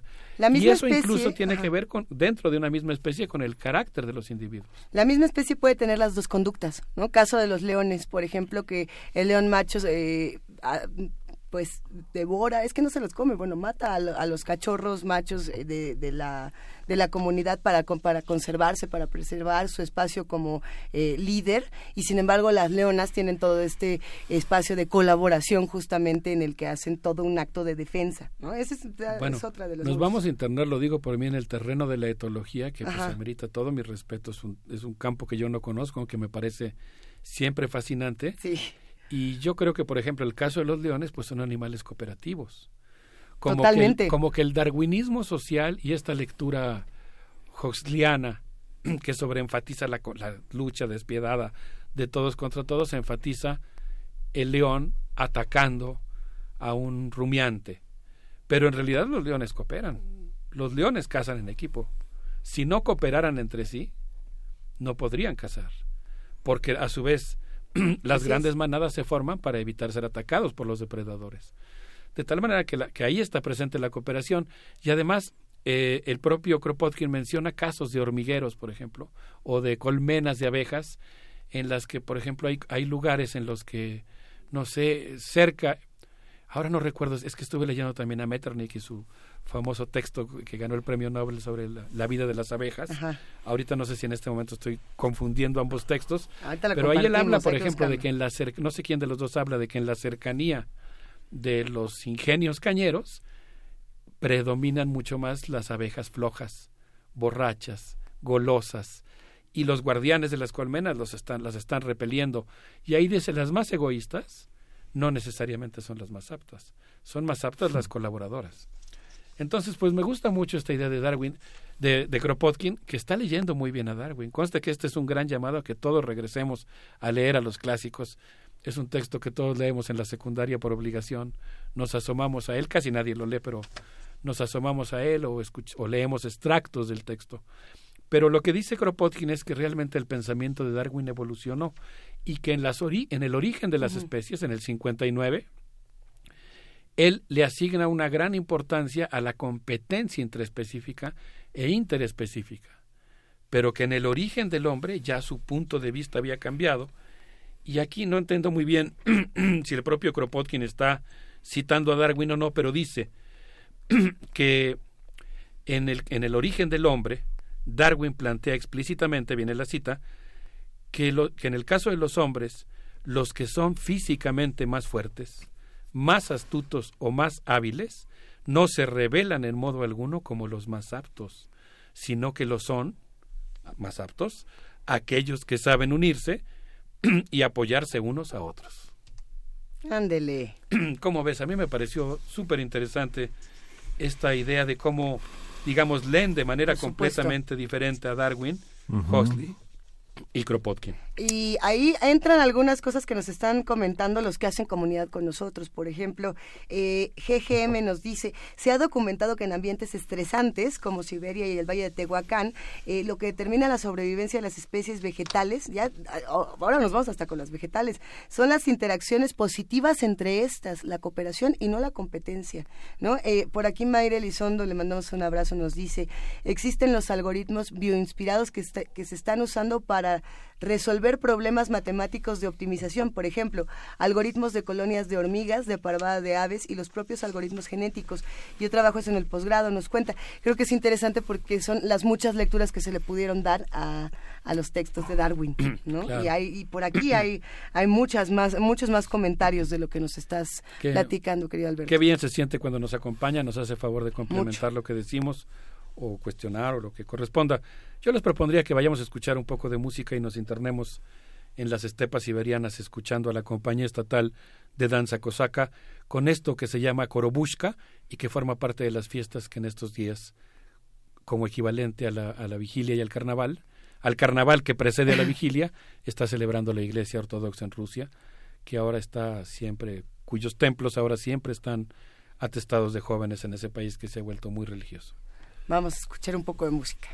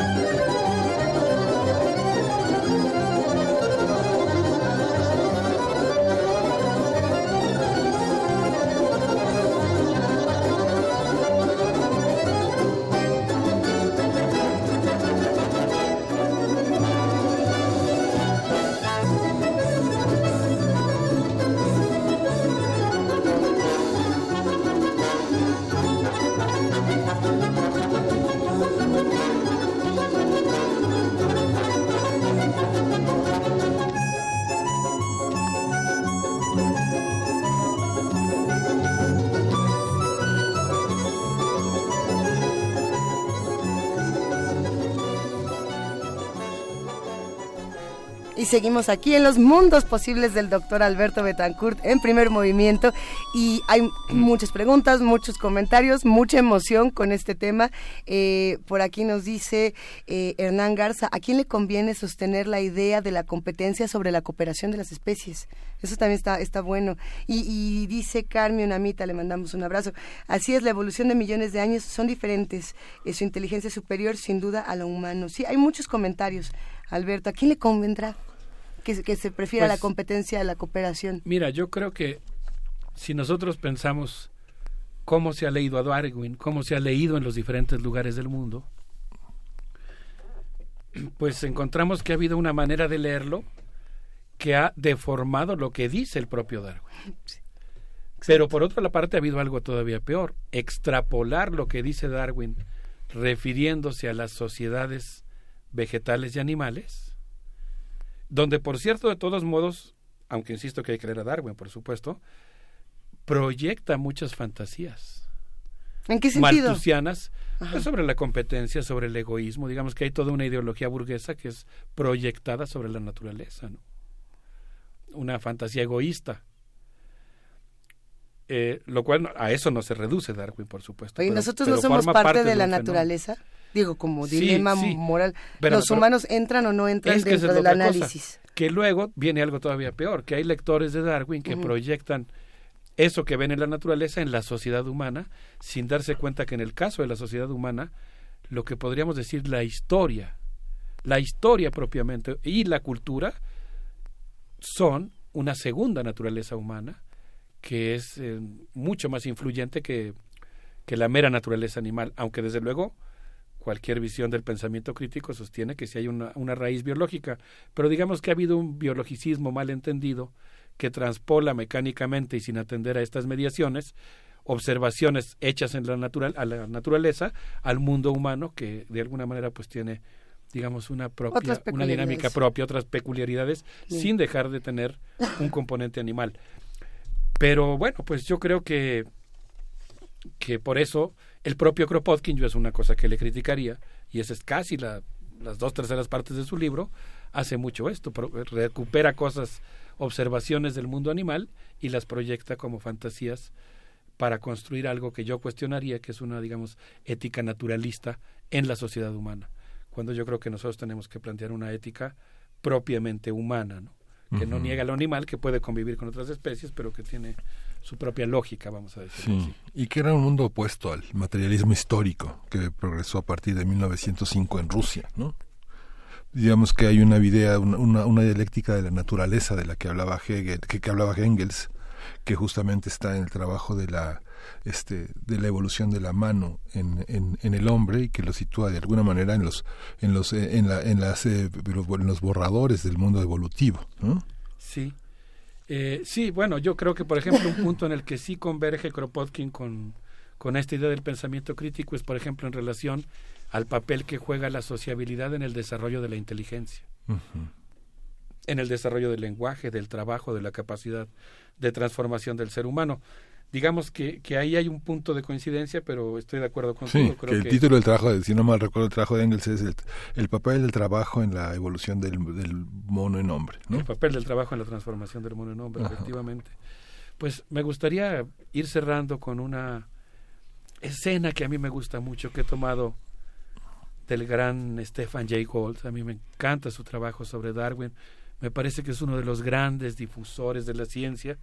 Y él nos cuenta una escena muy interesante. Él nos dice en un texto que vamos a poner en redes, que está en inglés, pero ahora que se pueden usar los traductores, creo que es muy fácil que cualquiera pueda acceder a él, nos cuenta que después de haber enviado una carta a Mohandas Gandhi, León Tolstoy decidió vivir los últimos días de su vida como un campesino. Quiero vivir como un campesino ruso. Quiero comer como un campesino ruso quiero morir como un campesino ruso, y decidió irse a vivir al campo.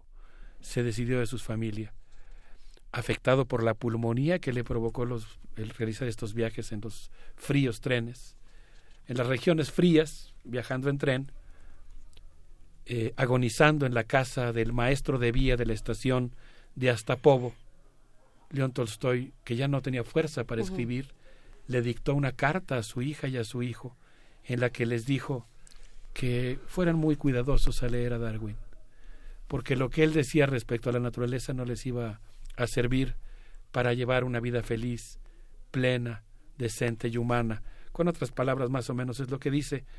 Y dice Stephen Jay Gould que León Tolstoy tenía y no tenía razón en su crítica a Darwin. No tenía razón porque la teoría de Darwin incluye más elementos en relación con el tema de la lucha por la existencia, pero sí tenía razón porque hay un elemento que parece que Darwin había sobreenfatizado. Y en este sentido, eh, Stephen Jay Gould nos dice que aunque a veces en los cursos de biología se conoce poco a Kropotkin, pero se le suele citar como un ejemplo de alguien que no sabe de lo que de lo que habla, en realidad Kropotkin no era un, un loco solitario, era alguien que reflejaba el ambiente intelectual ruso que en base a las observaciones de una región tan amplia como Siberia, que tiene 13 millones de kilómetros cuadrados, había hecho observaciones en las que parecía que Darwin era parroquiano en el sentido de que había tomado observaciones sobre ecosistemas muy particulares y había pretendido universalizarlos. En este sentido, pues a mí me parece que es interesante regresar a Darwin, observar a Kropotkin, eh, volver a leer a Lamarck, y no creer que ya tenemos las respuestas dadas, sino mantener las preguntas abiertas, eh, siempre con mucha cautela para no extrapolar lo biológico a lo humano. Pero bueno, pues esto creo que es un, una invitación a releer a los clásicos y a pensar que los más aptos no necesariamente son los más egoístas, sino que, por lo menos según sostiene Kropotkin, y el propio Darwin en el origen del hombre, tal vez los más aptos son los más sociales, los más comunicativos, y los más Hay una gran, hay una gran crónica de Emma Goldman que escribió Mi desilusión en Rusia, que es la crónica de, de su llegada a la Dasha de, Kropotkin, porque bueno, tiene neumonía y ella es una de las activistas rusas en Estados Unidos. Ella fue, huyó con su hermana de Lituania a Nueva York para salvarse de un padre muy violento y justamente en Estados Unidos conoció el movimiento anarquista que era Kropotkin era líder gran, regresa a Rusia y justamente este hace la gran crónica ¿no? un, uno de los duelos más fuertes del siglo XX a lo largo de tres kilómetros fue acompañado por niños mujeres Kropotkin fue uno de los grandes este motivos de cuestionamiento del mundo bolchevique ya después de 1917 en 1921 que muere, un 8 de febrero, que se cumplirán 100 años dentro de dos años, es uno de los más emblemáticos detractores de un sistema que se volvería muy cruel, ¿no? No sé qué opinas, Luisa, pero a mí me encantaría ver, Miguel Ángel, no sé qué opinan ambos, pero a mí me encantaría ver una playera así con una tipografía como la de heavy metal que dijera Piotr Kropotkin. Hay que hacer un grupo. Por este supuesto. Hay que hacer un grupo que se llame Kropotkin. Kropotkin Now. Bueno, yo, yo le entro a, la Jam Session.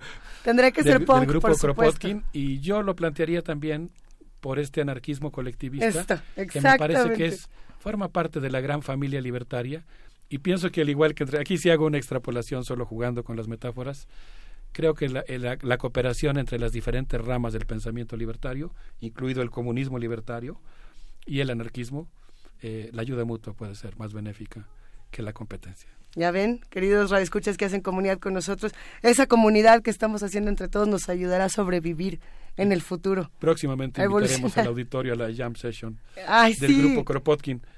Eh, les propondría que nos despidamos escuchando a Chetman, un guitarrista ruso que hizo esta improvisación en el Festival de Jazz de Cocteau en Crimea. Dos, dos segundos antes de poner la música para despedirnos, querido Alberto Betancourt, que sabemos que debes partir y también el programa debe terminar. Eh, Motif hacía una pregunta eh, que estábamos compartiendo fuera del aire para invitarte quizá la próxima semana que le demos vuelta a este tema. Dice, el presidente fijó una posición muy a su estilo al responder por qué al realizar una reunión privada en casa de Azcárraga, Salinas Pliego Azteca, con el yerno de Trump, AMLO desestimó la pregunta de la prensa sobre lo privado de esta reunión. Betancourt, ¿qué opinas? Eso es lo que dice el, el tweet. Pues comentábamos fuera del aire. Creo que es, ah, para mí amerita toda nuestra atención, amerita abordar muy seriamente ese tema. Eh, me gustaría informarme un poco más. En principio no me gusta que se haya realizado la reunión en una casa privada, pero creo que hay que hablar de eso en serio y creo que podríamos hacerlo la próxima semana, que le vamos a echar montón entre todos al libro Estados Unidos contra el mundo. ¿Ya lo leyeron? Ya, hay muchos eh, amigos del auditorio que nos han hecho favor de comentarnos que están en eso, haciendo la tarea. Yo también, así que si quieren el próximo jueves podríamos tocar un poquito de este tema. Y le podemos dedicar un segundo, literal un segundo, a hablar eh, de lo que está ocurriendo justo en este momento. Hay que compartir la nota con los que hacen comunidad con nosotros. Eh, igual ya no se acuerdan de quién es Michel Temer, pero Michel Temer es el expresidente de Brasil y justamente acaba de ser detenido eh, por este mega escándalo de corrupción, Lava Yato, que tiene también en prisión a Lula da Silva. ¿Cómo ves que detienen a Michel Temer? Hay que temer a Temer. El inmenso poder que tiene el Poder Judicial en Brasil. Ahora le tocó el gran traidor.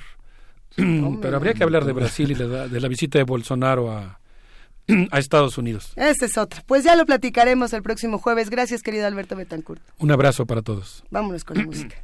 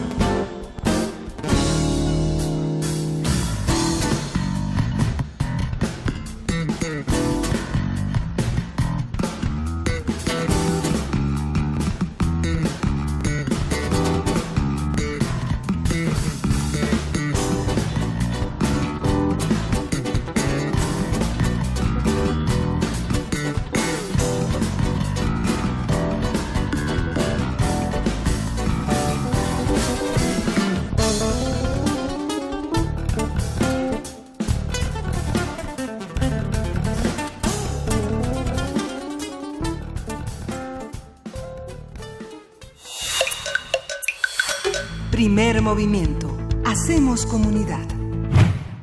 La producción de primer movimiento continúa con estos festejos del Día Mundial de la Poesía. Hay por aquí una elección extraña, querido Miguel Ángel Quemain. Sí, vamos a, vamos a escuchar en descarga UNAM un poema de Mónica Lavín que se llama Los Jueves. lo curioso de esta elección es que Mónica Lavín tradicionalmente es eh, mucho más, digamos, recordada por su trabajo como narradora, particularmente como cuentista, también como ensayista, tiene novelas también, y bueno, hay que escuchar esta otra parte, ¿no? El, trabajo eh, poético, la labor poética que tiene eh, Mónica Lavín, a quien le mandamos un gran abrazo. Si quieren consultar más de estos poemas en voces de sus autores, visiten www.descarga.unam.mx.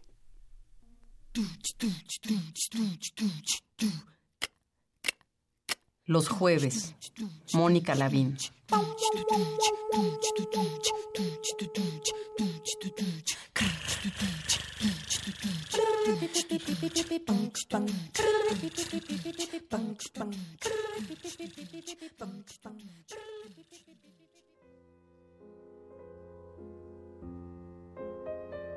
No debía hacerlo. No pude evitarlo. Me bastaba verlos entrar con ese paso excitado y cauteloso. Ella con el cuerpo garboso y las piernas largas y bien formadas.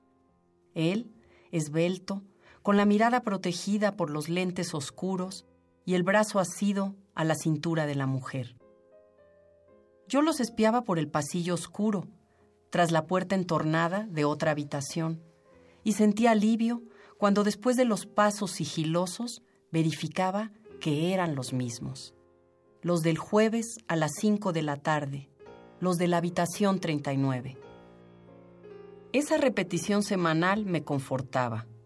En el torbellino de los encuentros pasajeros que atestiguaba todas las tardes, este hilvanar jueves tras jueves con puntadas de amor y deseo exhalaba continuidad.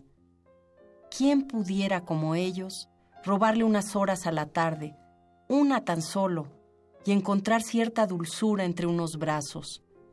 ¿Quién pudiera olvidarse del chino, de Nachito y la Lola, de los frijoles hirvientes y con las piernas enfundadas en medias suaves, dejarse recorrer las pantorrillas y los muslos con el interés de quien mide y palpa las formas?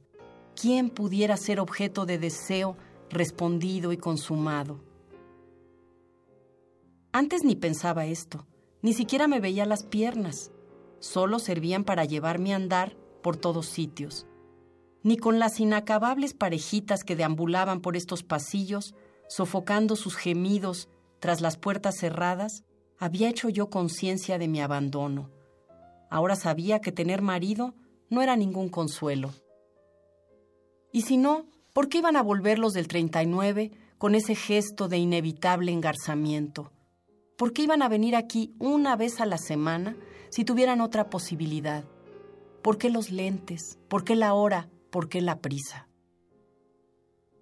A las siete se abría la puerta del 39. Él atisbaba el pasillo e indicaba a la mujer que no había peligro. Volvía yo de nuevo a mirarlos, ahora por las espaldas, con las manos apretadas deteniendo la despedida, prolongando el encuentro. Yo también lo prolongaba. Me atreví a acercarme a la escalera para ver sus cabezas desaparecer por el pasillo que daba a la calle. Deprisa entraba a la habitación. No quería que me la ganara Teresa, que a esa hora rondaba el mismo piso. Cerraba la puerta y miraba el desarreglo, el mismo que en otros cuartos me producía hastío y a veces repulsión.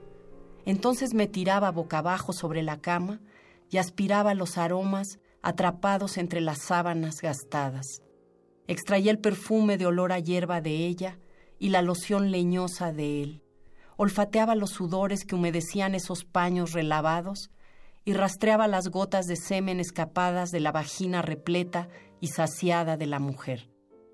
Con la sábana descompuesta, mi corazón se violentaba y una ola de sangre me ponía en éxtasis. Entre las evidencias, asistía al ritual del amor. Después de un rato salía de nuevo a la penumbra del pasillo y depositaba en el cesto rebosante de blancos, el atado de sábanas, con más delicadeza que la usual. Agradecía profundamente esas visitas semanales. Me resistía a cualquier cambio de horario, de piso. Esos meses se habían convertido en una sucesión gozosa de jueves. Así que me atreví. Se nos insistió al entrar a este trabajo que debíamos ser discretas y nunca tener contacto con los clientes, evitar ser vistas, no hablar con ellos, pero yo quería manifestar mi contento por su presencia, como en una boda, cuando se abraza de corazón a los desposados. Entonces se me ocurrió lo de la flor. Las muchachas choteaban que si me la había dado un galán o que si a poco el Nacho era tan romántico. Era una rosa color coral a punto de abrir. A las cuatro y media el cuarto se desocupó. Entré presurosa a hacer el aseo y pensé en no salirme hasta unos minutos antes de la hora. No quería arriesgar la posibilidad de una ocupación ajena a la pareja, a pesar de que Tomás ya tenía la consigna en recepción de tenerla libre los jueves a las cinco. Llené un vaso con agua y con la rosa. Lo coloqué sobre la cómoda despostillada. La rosa se reflejó en el espejo. Las paredes desnudas y la colcha con huellas de cigarro se iluminaron con el rubor de la flor. El 39 parecía un cuarto de otro lugar.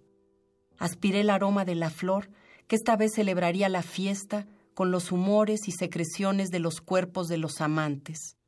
Salí al minuto para las cinco, excitada, nerviosa por aquella irrupción que tambaleaba el anonimato de la pareja. Me encomendé a Dios, quien, después de todo, los había puesto en mi camino. Durante las dos horas de amorío, mi corazón no estuvo sosegado. Tendí camas, puse papeles de baño, toallas limpias, barrí, caminé, y todo el tiempo la imagen de la rosa fresca y colorida, presenciando sus cuerpos desnudos y la entrega desbordante, me persiguió, como si yo misma tuviera los pies metidos en aquel vaso de agua. Escuché el ruido de la puerta y me asomé desde otra habitación. Noté que la mirada de él escrutinaba el pasillo con mayor insistencia. Respiré y contuve la tentación de correr a presentarme y confesar que yo era la de la rosa y esperaba no haberlos molestado. Apreté los puños y no me atreví a observar cómo se perdían al final de la escalera. Entré en la habitación. El mismo desarreglo tributario. Bajo el vaso de agua sin flor estaba un billete. Era una forma de respuesta. Lo tomé después de soslayarme entre los aromas familiares y el rito al que añadí mi rosa. Salí gustosa, con el itacate fuertemente pegado al pecho, para abandonarlo con dolor en el montón de sábanas manchadas. El jueves siguiente dieron las 5.30 y los del 39 no aparecieron. Esperanzada, supuse algún contratiempo pasajero, pero el siguiente jueves me confirmó la ruptura del hábito. Aún así, me aferré a la posibilidad de un cambio de horario, después de la ocasión. Tal vez ella tuviera un marido que la hubiese descubierto, o él una mujer que se interpusiera.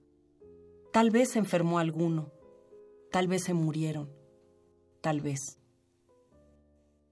Desde entonces, las sábanas gastadas me parecen una tortura y penitencia, y el olor a rosas me enferma. Aquí seguimos, no les vamos a decir, ¿les vamos a decir de qué hablábamos? Sí, estábamos comentando de que hay muchísimas actividades legislativas el día de hoy y que vamos a estar muy atentos para comentárselas y traérselas mañana, eh, en la que ustedes, Radio Escucha, siempre están también muy participativos y muy preocupados porque este país vaya mejor y que todos estemos mejor hacia el futuro. Hay que agradecer al equipo guerrero de Radio UNAM, una, dos y tres y hasta mil veces, porque el, el equipo de producción de primer movimiento de Radio UNAM, de veras que se la sabe, gracias ingenieros en cabina coordinación de invitados, todos. Eh, producción, servicio social, no tenemos para que vengan por acá. vengan por acá. Gracias, querido Miguel Ángel Quemay. Nos escuchamos mañana. Nos escuchamos mañana. Esto fue Primer Movimiento. El mundo desde la universidad. Radio UNAM presentó Primer Movimiento. El mundo desde la universidad.